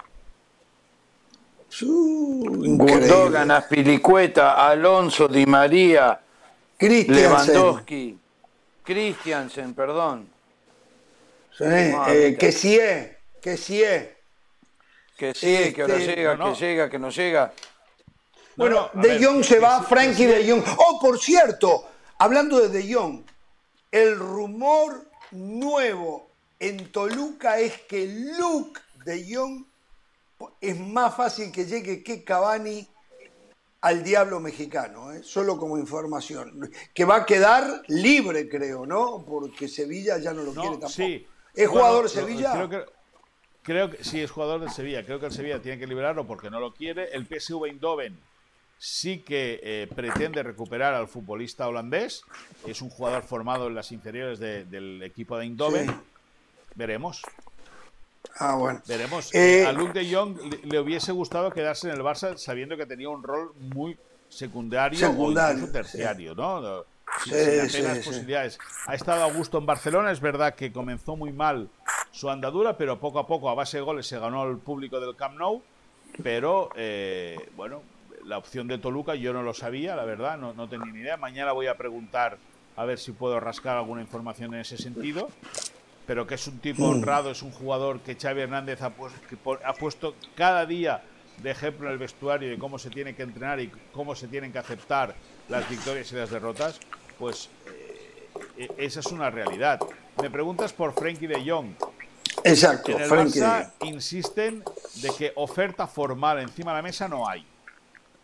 Por muchas informaciones que hayan salido. Oferta formal encima de la mesa no hay que sí que varios intermediarios han aparecido eh, haciendo llegar propuestas o supuestas propuestas. Pero el Manchester United, como tal, no le ha llamado al Barça, le ha dicho, escúchame, yo quiero a este jugador. El futbolista eh, sigue eh, pensando en que lo que pretende es quedarse para jugar en el Barça y hacerlo de pivote defensivo como sustituto de Sergio Busquets. Ahí Xavi Hernández tiene dudas sobre el internacional holandés, que pronto coge vacaciones como el resto de los internacionales en España. Yo creo que lo de, lo de Frenkie de Jong va a ser un culebrón largo, es decir, una novela, una novela que a ver cómo acaba. E insisto lo que contamos ya en su día aquí. La relación de Frenkie de Jong con Tenac, con el nuevo entrenador del Manchester United, no es nada buena. Veremos si eso prevalece, eh, o sea, el, el, sentir del futbolista sobre la persona de Tenac prevalece sobre el jugador entrenador. Yo tengo dudas sobre el tema de Gaby, porque creo que Gaby desde hace rato, Moisés, se está esperando una noticia seria, una noticia formal. Sí se va a renovar, se llegó a un acuerdo. Y pareciera ser que todos los días es una, es, una telenovela con la renovación de Gaby que nos la van estirando como chicle y no terminamos de, ver la otra punta de, la goma de mascar. ¿Qué va a pasar con Gaby? Bueno, eh, Gaby, hoy eh, hemos, hemos explicado con, con, nuestro colega Sam Marsden que eh, el Barça va a hacer un esfuerzo, es decir, eh, las últimas informaciones que maneja ESPN de, de, dentro del club es que el Barça está dispuesto a hacer un gran esfuerzo económico para conseguir que Gaby se quede Veremos si de entrada un contrato de cuatro o cinco años y una cláusula de rescisión de eh, mil millones de euros, como tienen Pedri, como tiene Ansu Fati, como tiene eh, Ronald Araujo, es decir, la base de lo que tiene que ser el equipo de futuro. Eh, hoy pude hablar un momento con, con, Iván de la Peña. Las sensaciones que tiene el Barça y las impresiones que tienen en el entorno del jugador son por un lado dicen que buenas y por el otro de tranquilidad, es decir, cuando, cuando hablan de tranquilidad en el entorno de Gaby es para entender que la situación está bien encaminada. La primera propuesta que recibió el futbolista era muy pobre, era muy alejada de lo que, de lo que eh, Gaby consideraba que tiene que ganar. Es verdad que Gaby tiene 17 años, que es aún menor de edad. Gaby sigue viviendo en, en, la masía, o sea, en la residencia de jugadores, eh, al, tener menos de 18 años sigue siendo, bueno, pues evidentemente el habitante más famoso, ¿no? Del, centro de, de, formación del Barça. un, jugador, tremendo. Ahora, el debate, Richard, es muy sencillo. El Barça lo planteaba la renovación diciendo que era un jugador importante pero en formación e Iván de la Peña, la gente del futbolista, el exjugador del Barça, Iván de la Peña, decía que, ¿cómo va a ser un jugador, que es verdad que es un jugador en formación, pero es un futbolista titular indiscutible en el Barça? Claro, por supuesto. indiscutible en la selección española. Y es claro, a los 17 años. Y es más, todo el mundo sabe que, que, sí y que eh, Christensen van a cobrar 6 millones y medio de euros netos. Entonces, mm. de la Peña se plantea, vale, yo hago un esfuerzo porque es un jugador de la cantera y es un futbolista joven. Pero ¿por qué estos dos que vienen de cero ganan esto y un jugador que ya ha demostrado que es futbolista para el Barça tiene que empezar ganando mucho menos? Claro. Entonces, y Moisés. estado, ahí perdona, José, ahí ha estado el debate, pero que poco a poco la postura se va, se van encontrando. Perdona un momento, José. Sí, tranquilo déjame que te que os diga, es decir, se habla de que el Liverpool ha hecho una oferta. Eh, Gaby no tiene ninguna intención de irse del Barça, al menos esta temporada que viene. ¿Por qué? Pero se puede ir gratis después, ¿no? Se puede ir gratis después. claro. Eh, claro, te vas gratis después, siendo dos temporadas consecutivas titular indiscutible en el Barça y habiendo jugado un mundial. Te vas libre donde quieras y donde te dan seis aquí, y te dan 14. Seguro, claro. Y, Jorge seguramente va a recordar esto. Hace, ¿qué fue? La semana pasada, Jorge. Eh, ¿Se acuerda el amigo que tenemos en Barcelona? ¿Se acuerda, Jorge, que aquí dimos la ah, información? Obviamente, el que mejor maneja la información de Barcelona es Moisés Llorens. Pero un sí, es su socio ahora, tenga cuidado. No, pero aparte de eso, Moisés es un, gran profesional. Eh, Moisés, estábamos aquí en el programa y un amigo de la banda nos escribió y básicamente eh, coincide con la información que usted da y además nos decía que, eh, déjeme confirmarlo, a ver, ¿dónde está? Sí. Oh, oh. Que Piqué, que Piqué tiene una muy buena relación con Gaby, que lo quiere como un hijo, y No. Habría, habría hablado con la porta para que Gaby siga. No seas malo, José. No Qué seas malo no, porque no, no. esa Toma pastillas para ser Twitter. hijo de. Toma pastillas, José, en la mañana para ser más hijo de.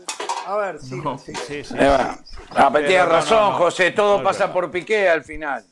Claro. No, no, no es No es verdad. una locura lo que está diciendo. se, se generó se generó una a, a través de una cuenta fake de pero fake una parodia de, de Twitter se lanzó esa historia la semana pasada el jueves de la semana pasada casualmente hace una semana y ¿Qué historia? bueno pues esa la que la que tú has venido a decir que, que había una Déjela ahí, relación déjela. entre no, no, no, si escucha, si José lo ha dicho, que había una relación entre la mamá No, de no. Gaby y, y, Yo- y Gerard Piqué. Yo no dije eso. No, no, yo no dije este- eso, ¿eh? No, no, tú- Yo tú lo has dicho, A ver, yo no dije eso, ¿eh? Tú- no, no, pero ¿Y es cierto eso, jugar- Moisés? Tú has querido jugar con el doble sentido, so- socio. Seamos sinceros. A nombre de Shakira, por respeto, no toquen esos temas. Sí. por favor. Bueno, escúchame una cosa. eh, al final, Shakira y Piqué que se apañen en su casa, pero que hay una cuenta parodia que, me- que empezó a meter ruido en ese sentido y al final. eh, A ver, yo lo que no, no termino de entender es, eh, Moisés, usted nos dice, si no fuera que el club es el Barcelona, ya tenía que haber bajado las cortinas porque está en bancarrota. No, no. Pero en la mañana no. nos levantamos, vemos los títulos. Barcelona, si se va Frenkie de Jong, quiere a Bernardo Silva. Bernardo Silva sí. es prácticamente insustituible en el Manchester City. Sí, Entonces, pero- pero- ¿de qué estamos hablando? No, no entiendo cómo nos venden fruta podrida.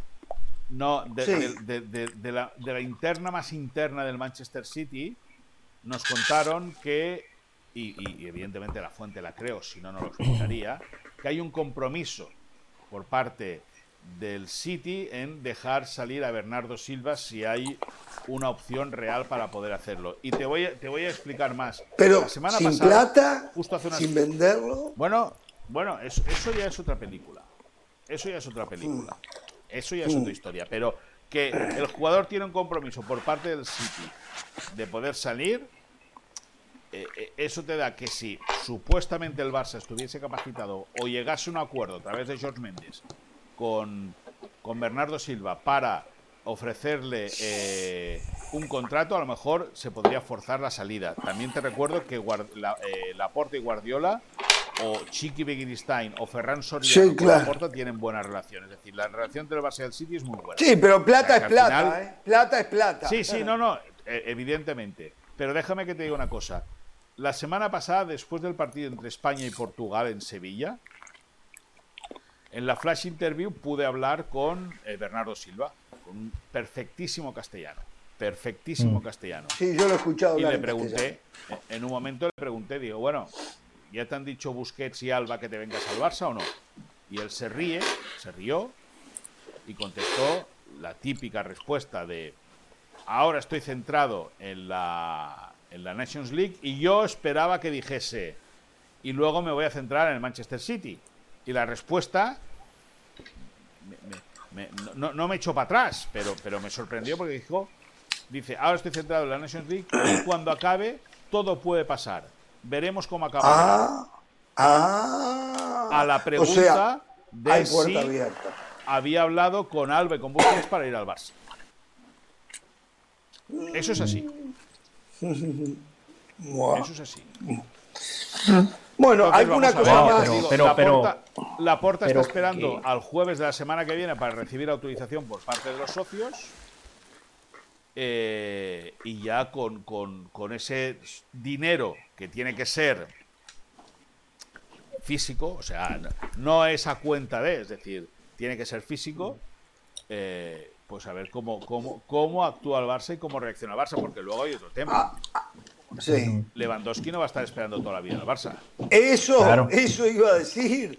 Eh, eh, Yo tengo dos preguntas, Jorge. El primer tema que se tiene que abordar, sí, José. Claro.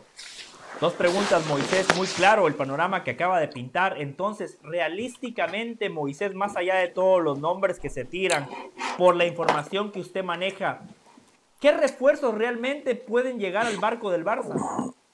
Bueno, eh, José, para que te hagas la idea o para que la gente lo entienda, ni que sí, ni Christensen, ni Araujo, ni Sergio Roberto, que renueva mañana, pueden ser inscritos.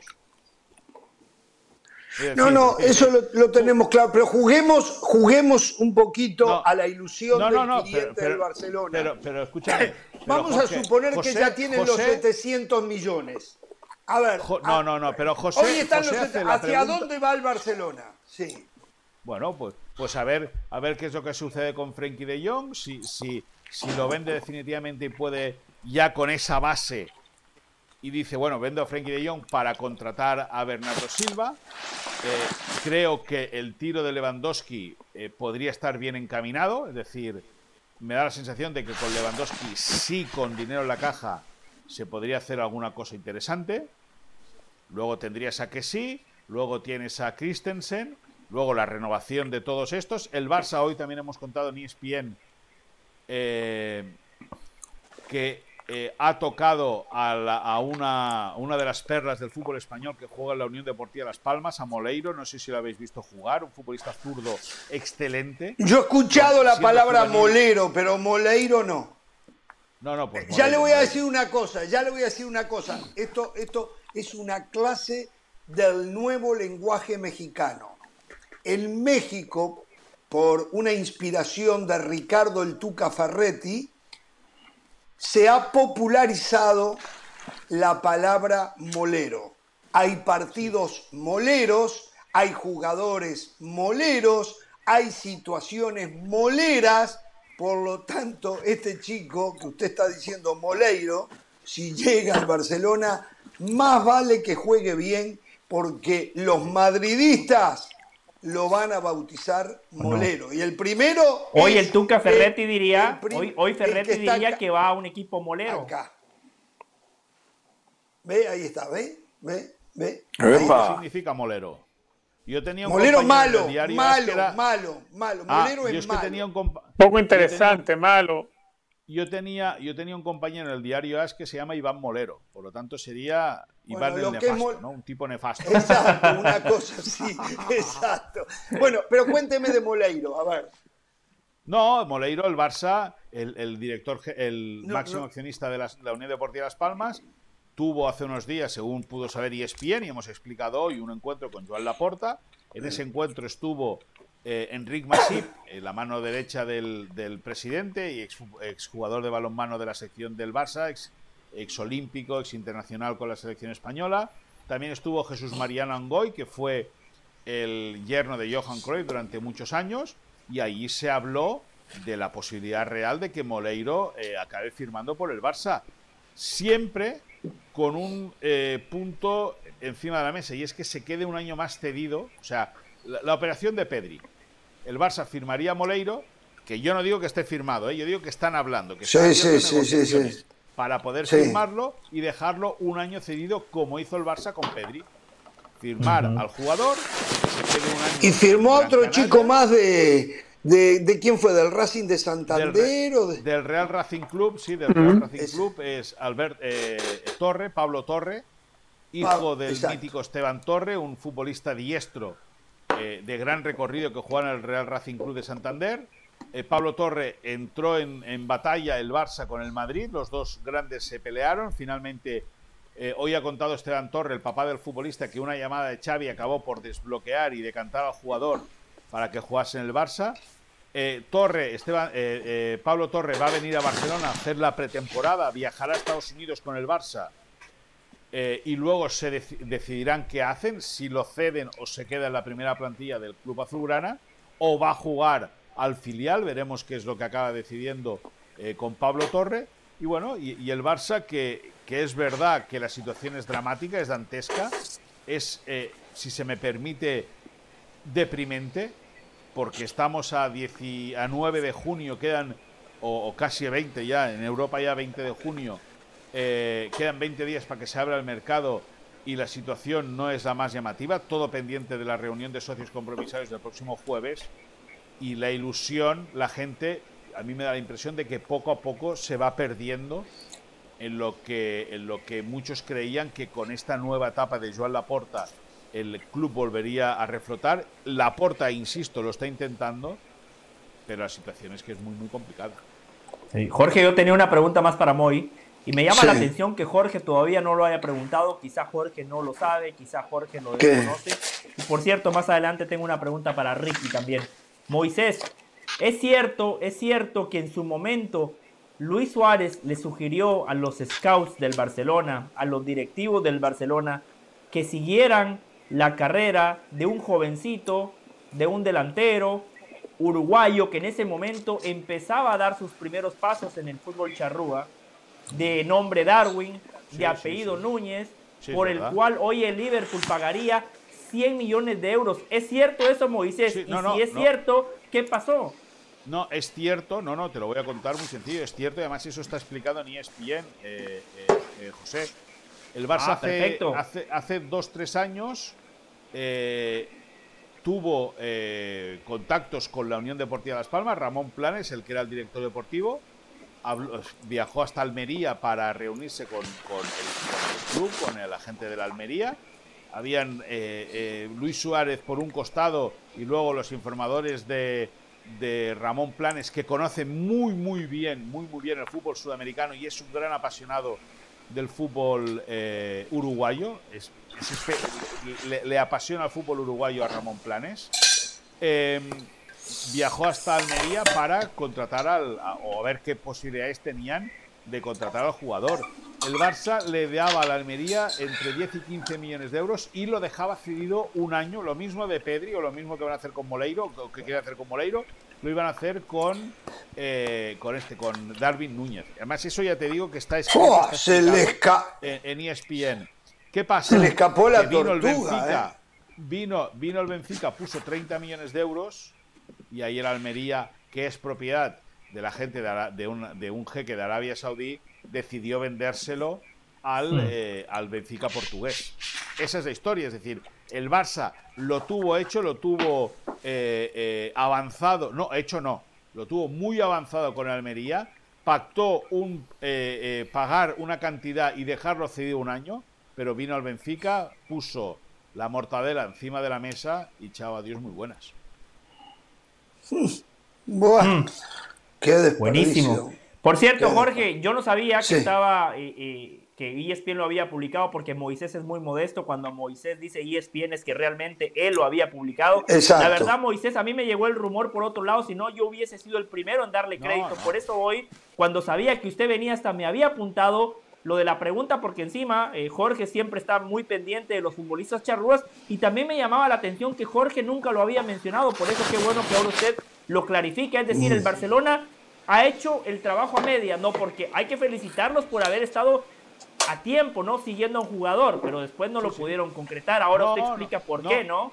Es que, es que en ese sentido el, Barça, con, creo, eh, Ramón Planes seguro, y creo que están con Erika Vidal, o no sé si Ramón Planes ya estaba solo en la dirección deportiva. Eh, ya te digo, eh, lo, que dijo Luis Suárez en el Barça se escuchó, evidentemente, pero a más a más eh, Ramón Planes lo, estuvo en Almería y, estuvo charlando. Bueno, es una historia, eh, ya te digo, publicada por ESPN y, reconocida por, por, todo el mundo. Es decir, que sí que el Barça estuvo ahí, pero la delicada situación económica hizo que el Barça no pudiese apostar por un jugador de futuro que Planes, Ramón Planes, creía que iba a ser el delantero o uno de los delanteros del futuro, dada la crisis de goleadores que hay en Europa, de goleadores jóvenes, más allá de Mbappé o más allá de, de Haaland, eh, eh, no hay muchos nueves eh, que estén destacando y uno de ellos viene a ser Darwin Núñez, pero el, dinero del Benfica se acabó imponiendo y, el Barça no puede hacer nada. No hay, no hay más Moisés pensado en, no sé, en Barcelona necesita hacer caja para poderse mover dentro del mercado. Y no solamente pensar en ceder a algunos que otros jugadores, que hay jugadores de los cuales hay que salir y hay que buscarle salida, hay que buscarle equipos que se interesen y quieran pagar lo que el Barcelona, no solamente quitarse de encima el sueldo cediendo al jugador para reducir la masa salarial, es tener dinero fresco. ¿Cómo, cómo está Barcelona en ese No. tema? Es que el tema de las salidas, Richard, está paradísimo. Es que no hay ninguna oferta por nadie. Es que nadie, nadie puede venir. ¿Tú te crees que alguien va a venir y va, va a pagar 18 millones de euros al año a un tití? ¿O Claro. al Englet? Es el problema de cómo se hicieron los contratos, claro. Va a tener que absorber ese- parte igual de ese salario y cederlo Claro, igual. no, no. Pero, Eh, para pero por ahorrarse ese mismo algo. motivo, todos se quieren ir cedidos para no perder dinero, porque saben que si se van traspasados nadie les va a pagar. Ese es el gran, er- eso es un gran Ujú. error. O sea, ese es un gran error. Lo de Bartomeu es criminal, ¿eh? Lo que hizo No, no, Bartomeu claro, es, es que- es que- criminal. Es, es que criminal voy. para Es- el es- equipo. Es un gran error y un gran error reconocido por, por gente muy cercana. Yo sé María Bartomeu que se equivocó de cabo a rabo. Lo contamos aquí en su día. Antes Pero, el Mundial socio de- lo de- votó, ¿eh? Sí, sí, claro, el socio lo votó, pero eso lo hizo una vez ya lo habían votado. Eso también hay que decirlo. Porque te voy a contar una, Ricky. Eh, antes del Mundial de 2018, en Rusia, un tití que creía que tenía cartílago, pero ya no tenía cartílago y nos engañó a todos porque hizo dos temporadas memorables desde que firmó en el Barça, estaba considerado uno de los mejores centrales zurdos del mundo. Sí, sí, Y sí, lo habían recuerdo. propuestas del Manchester United, habían propuestas de equipos de la Premier potentes por un tití. Y un tití, cada vez que el Barça hacía una propuesta, decía que no y pedía más dinero. Y el Barça, teniendo en cuenta que el jugador aparentemente eh, prometía mucho, pues le iba incrementando la oferta. Y llegó un momento que Bartomeu dijo a la gente, señores, denle lo que quieran, que el que venga ya se lo encontrará. Pues ahora se lo están encontrando, porque el Barça Claro. tiene una rémora grandísima con un tití. ¿Cuánto le queda de contrato? 18 millones de euros al año por un jugador que no se quiso operar la rodilla por miedo a entrar al quirófano por un trauma de infancia. Y ahí está, un tití. entre ¿Cuánto comillas, le queda de vacaciones en contrato? Barcelona. Pues creo que. No, no, y además hace, hace poco eh, firmó hasta el 2026. Se redujo el salario, claro. pero, Exacto. pero firmó hasta Claro. el 2026 para diferir el pago. Claro. Bueno, Moisés, qué bueno que, que- que menciona eso, porque aquí lo discutimos y Jorge y Hernán, ustedes decían que el Barcelona había hecho lo correcto, ustedes decían que esa estrategia de extender el contrato de un tití para reducir o para repartir los pagos en distintos años era algo bueno, era algo positivo. Sí, y lo Ahora sigo que pensando. de opinión. No, no, no, no, José, yo lo sigo José, pensando, pero- yo lo sigo no, no, pensando. José. Hay una realidad, José, en lugar de pagarlo en dos años, lo va a pagar en cuatro. Está bien, el Claro. plata que está comprometida. Claro, y, si y no lo hacía, cosa, José, menos que- posibilidades que se fuera todavía. Claro, no, y, y- y también te digo una cosa, en ese momento se hizo espacio en la masa salarial. Porque al pasar de tener que pagar eh, 40 millones en dos años a tener que pagarlo en, cuatro, la cosa es diferente, ¿me entiendes? A ver, yo voy a decir de todas maneras esto, ¿eh? Yo voy a decir de todas maneras esto. Y vamos a hablar de supuesto, porque hoy no hay nada. A mí me parece que de concretarse alguna de las cosas que se están hablando en Barcelona, más allá de que hoy es imposible, dejando volar la imaginación, Barcelona va a tener un gran equipo en la cancha. Sí, logran primero tiene que traer otro zaguero. Piqué me parece que está de bajada de verdad. Pero vamos a suponer que juega eh, Araujo, Piqué. Por derecha, Serginho Dest o Dani Alves. Por izquierda, Jordi Alba. En el medio tiene un equipazo. Sea con Sergio Busquets, Pedri, Gavi. De acuerdo. Y arriba, y arriba, y arriba. Lewandowski, Ansu Fati, y no sé qué va a pasar por la punta derecha, pero, ah, puede ser Di María. Para esta próxima temporada va a tener un equipazo. Digo, si se concreta una vez solucionada la parte económica, o remendada, como le quieran llamar, va a poner un equipazo en la cancha. Con algunos jugadores de tramo corto, Di María Lewandowski, por ejemplo, Piqué en el fondo, Sergio Busquets en el medio. Y Aubameyang Oh, sí, pero Bamellán viniendo Lewandowski. y Memphis Depay. eh, no va a jugar tampoco. con el equipo que yo le di, no van a jugar. Digo, jugarán como alternativa, pero no imposible que sean titular. Miren lo que estamos hablando, ¿eh? Obameyang, Memphis Depay, todos ellos van a quedar de suplente. O sea, va a tener un equipazo. Va a tener un equipazo. Sí. No sé. Habrá que ver.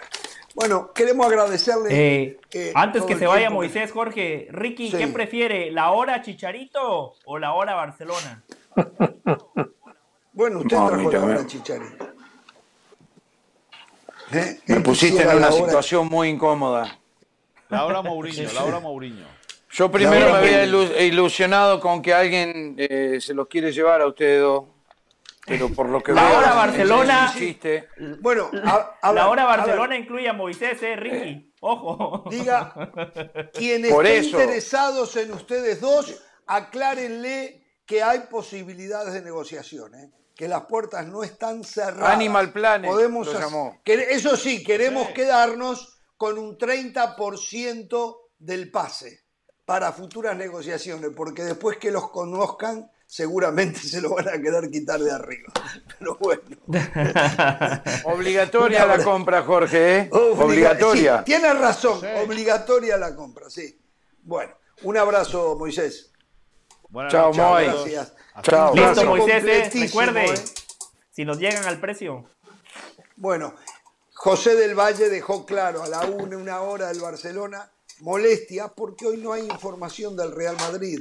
Tire cohetes, son campeones, un tiro al arco, campeones de la Champions. ¿Qué, qué Le tengo una del Madrid, ¿eh? ¿Tiene? ¿Sí? Sí, sí, sí, le tengo una del Madrid. El próximo refuerzo del conjunto merengue, la verdad, Eh, impresionante. ¿Saben qué? Impresionante. Ah, ok, ahora me lo cuenta.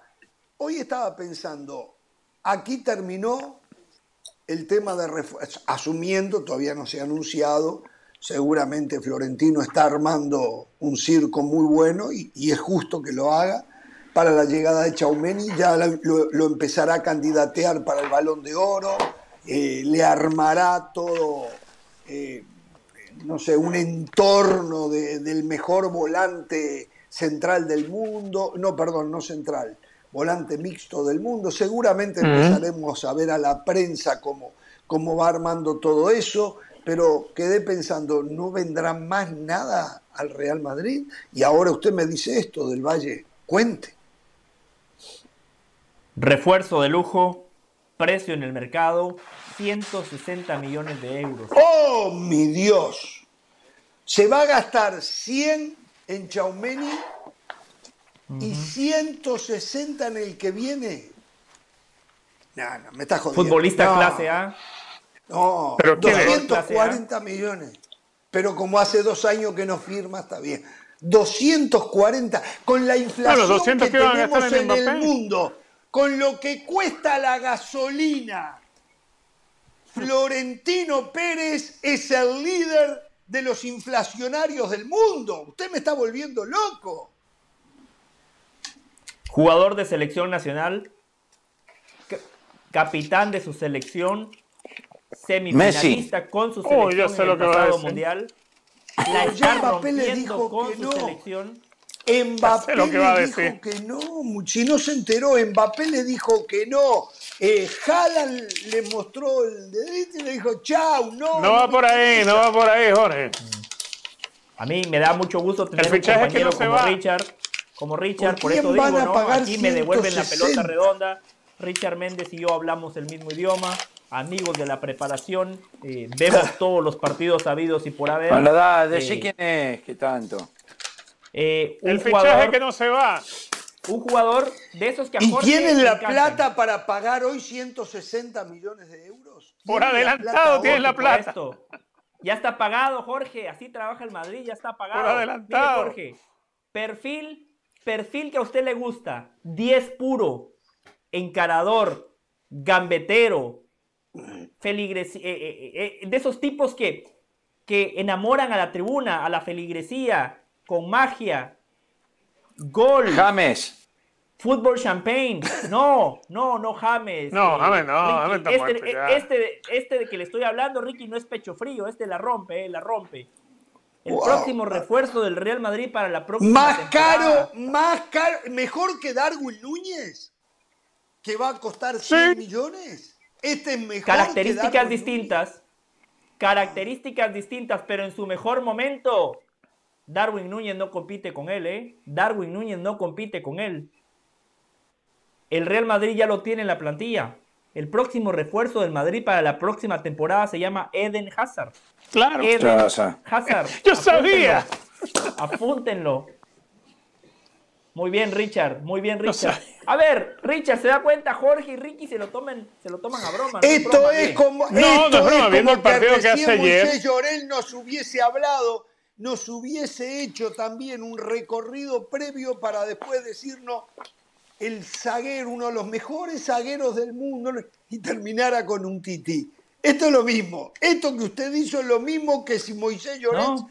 Pero no cree que ver, Hazard pueda Eden- levantar, Jorge. Eden Ayer yo lo vi muy bien. En su momento, yo me acuerdo un partido eh, de, la, de las copas de verano aquí en Miami, que cuando yo relataba en ESPN, estaba relatando, Pereira comentando, vino el Chelsea y este chico, no, no es que había debutado, pero estaba haciendo, dando sus primeros vuelos a nivel internacional.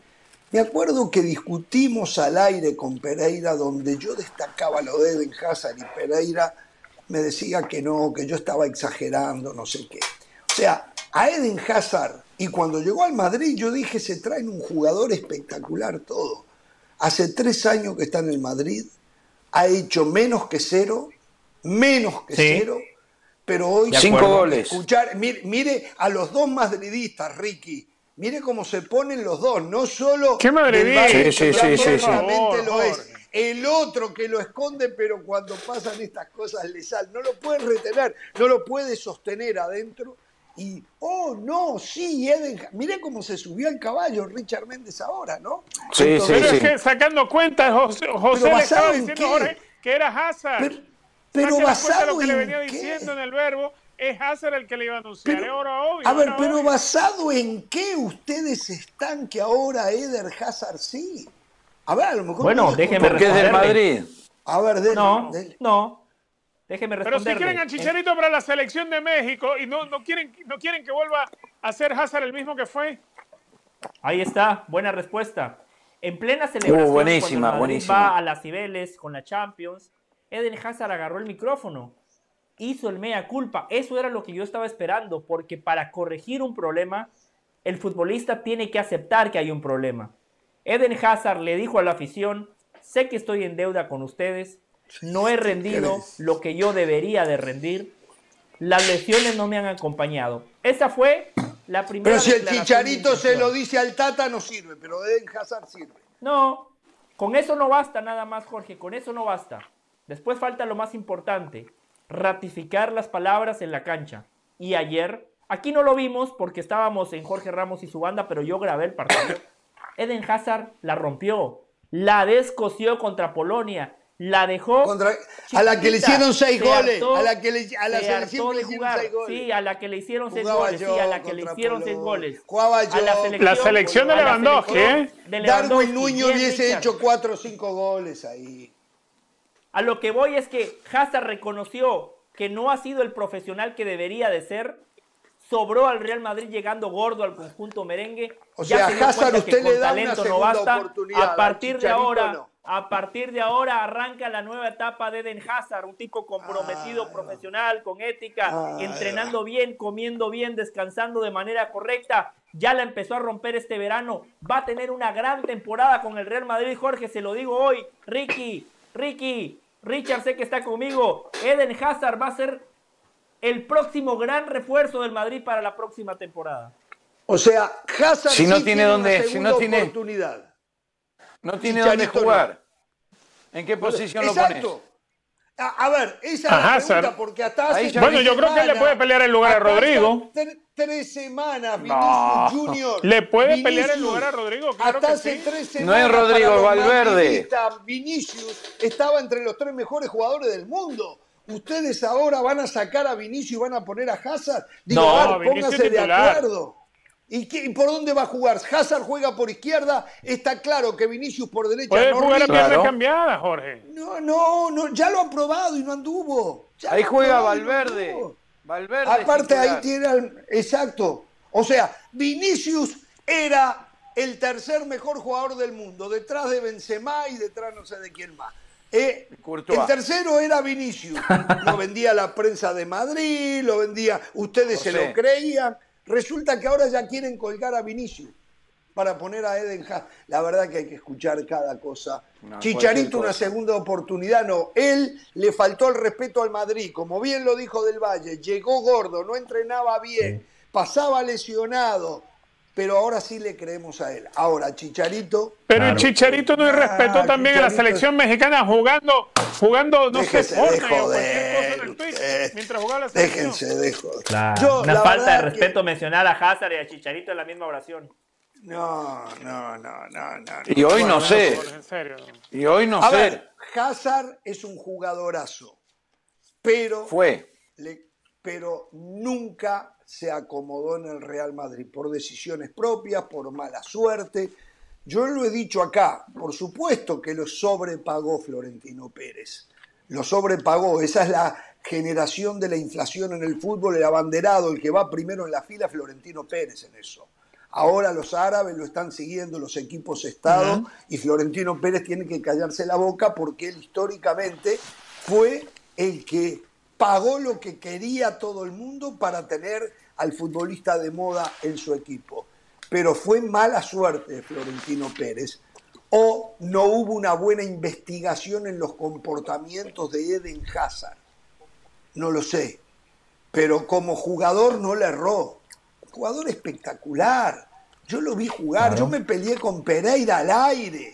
Lo tuve que soportar porque lo defendía desde Hazard. Pero ahora no me vengan. Hasta hace tres semanas tenían a uno de los mejores jugadores de fútbol, según ustedes, ¿eh? en el mundo.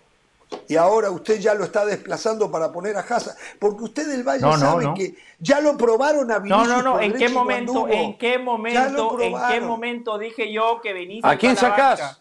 ¿En qué ¿A momento dije eso? No, pero es ¿A que no hay otro espacio. No hay otro espacio. Claro. Juega por izquierda. ¿Cómo que no hay Hazard. otro Y espacio? Lo mencionó bien. Richard. Sale Rodrigo, sale Rodrigo. Claro. juega Hazard, Ahí juega Valverde. larga. No. Pero es que Valverde juega derecha, hasta de interior. Valverde le Hazard sobran posiciones en las cuales jugar. Cross este año. Sí, perfecto. Estoy de acuerdo en eso. Vinicius por derecho no juega. Lo intentaron y no anduvo bien. Le quedaba la cancha siempre muy abierta, no se encontró cómodo. Por izquierda sí, se vuelca al medio, se apoya en Benzema, por izquierda no lo puede hacer. Está claro eso, ya lo mostró. No es que, porque si yo no lo hubiese visto diría sí, capaz que anda. No, no anduvo por derecha. Ya sabemos que no anda. Entonces, eh, Hazard lo que tendrían que hacer, si lo ven saludable, véndanlo, muchachos, ahora. O vendan a Vinicius. Pero bueno. No. Les queda algo pendiente, les queda algo ¿Y pendiente. por cuánto pueden vender a Hazard? Y sí, hoy no, No hoy tiene le dan mercado. ni 30 no, no tiene mercado, no le dan ni 30 millones. Sí. La plata que tiraron con Hazard. Pero no es que va a ser la super sensación de- del Real Madrid y del fútbol. Sí, exacto. Claro. Tendrían Por que eso, creerle a el Del otro Valle. verano. Bueno, pero es recuperar a un jugador. Es un el otro verano jugando el Mundial con Bélgica ahora. Señores. Sigan hablando de Chicharito. felices, eh.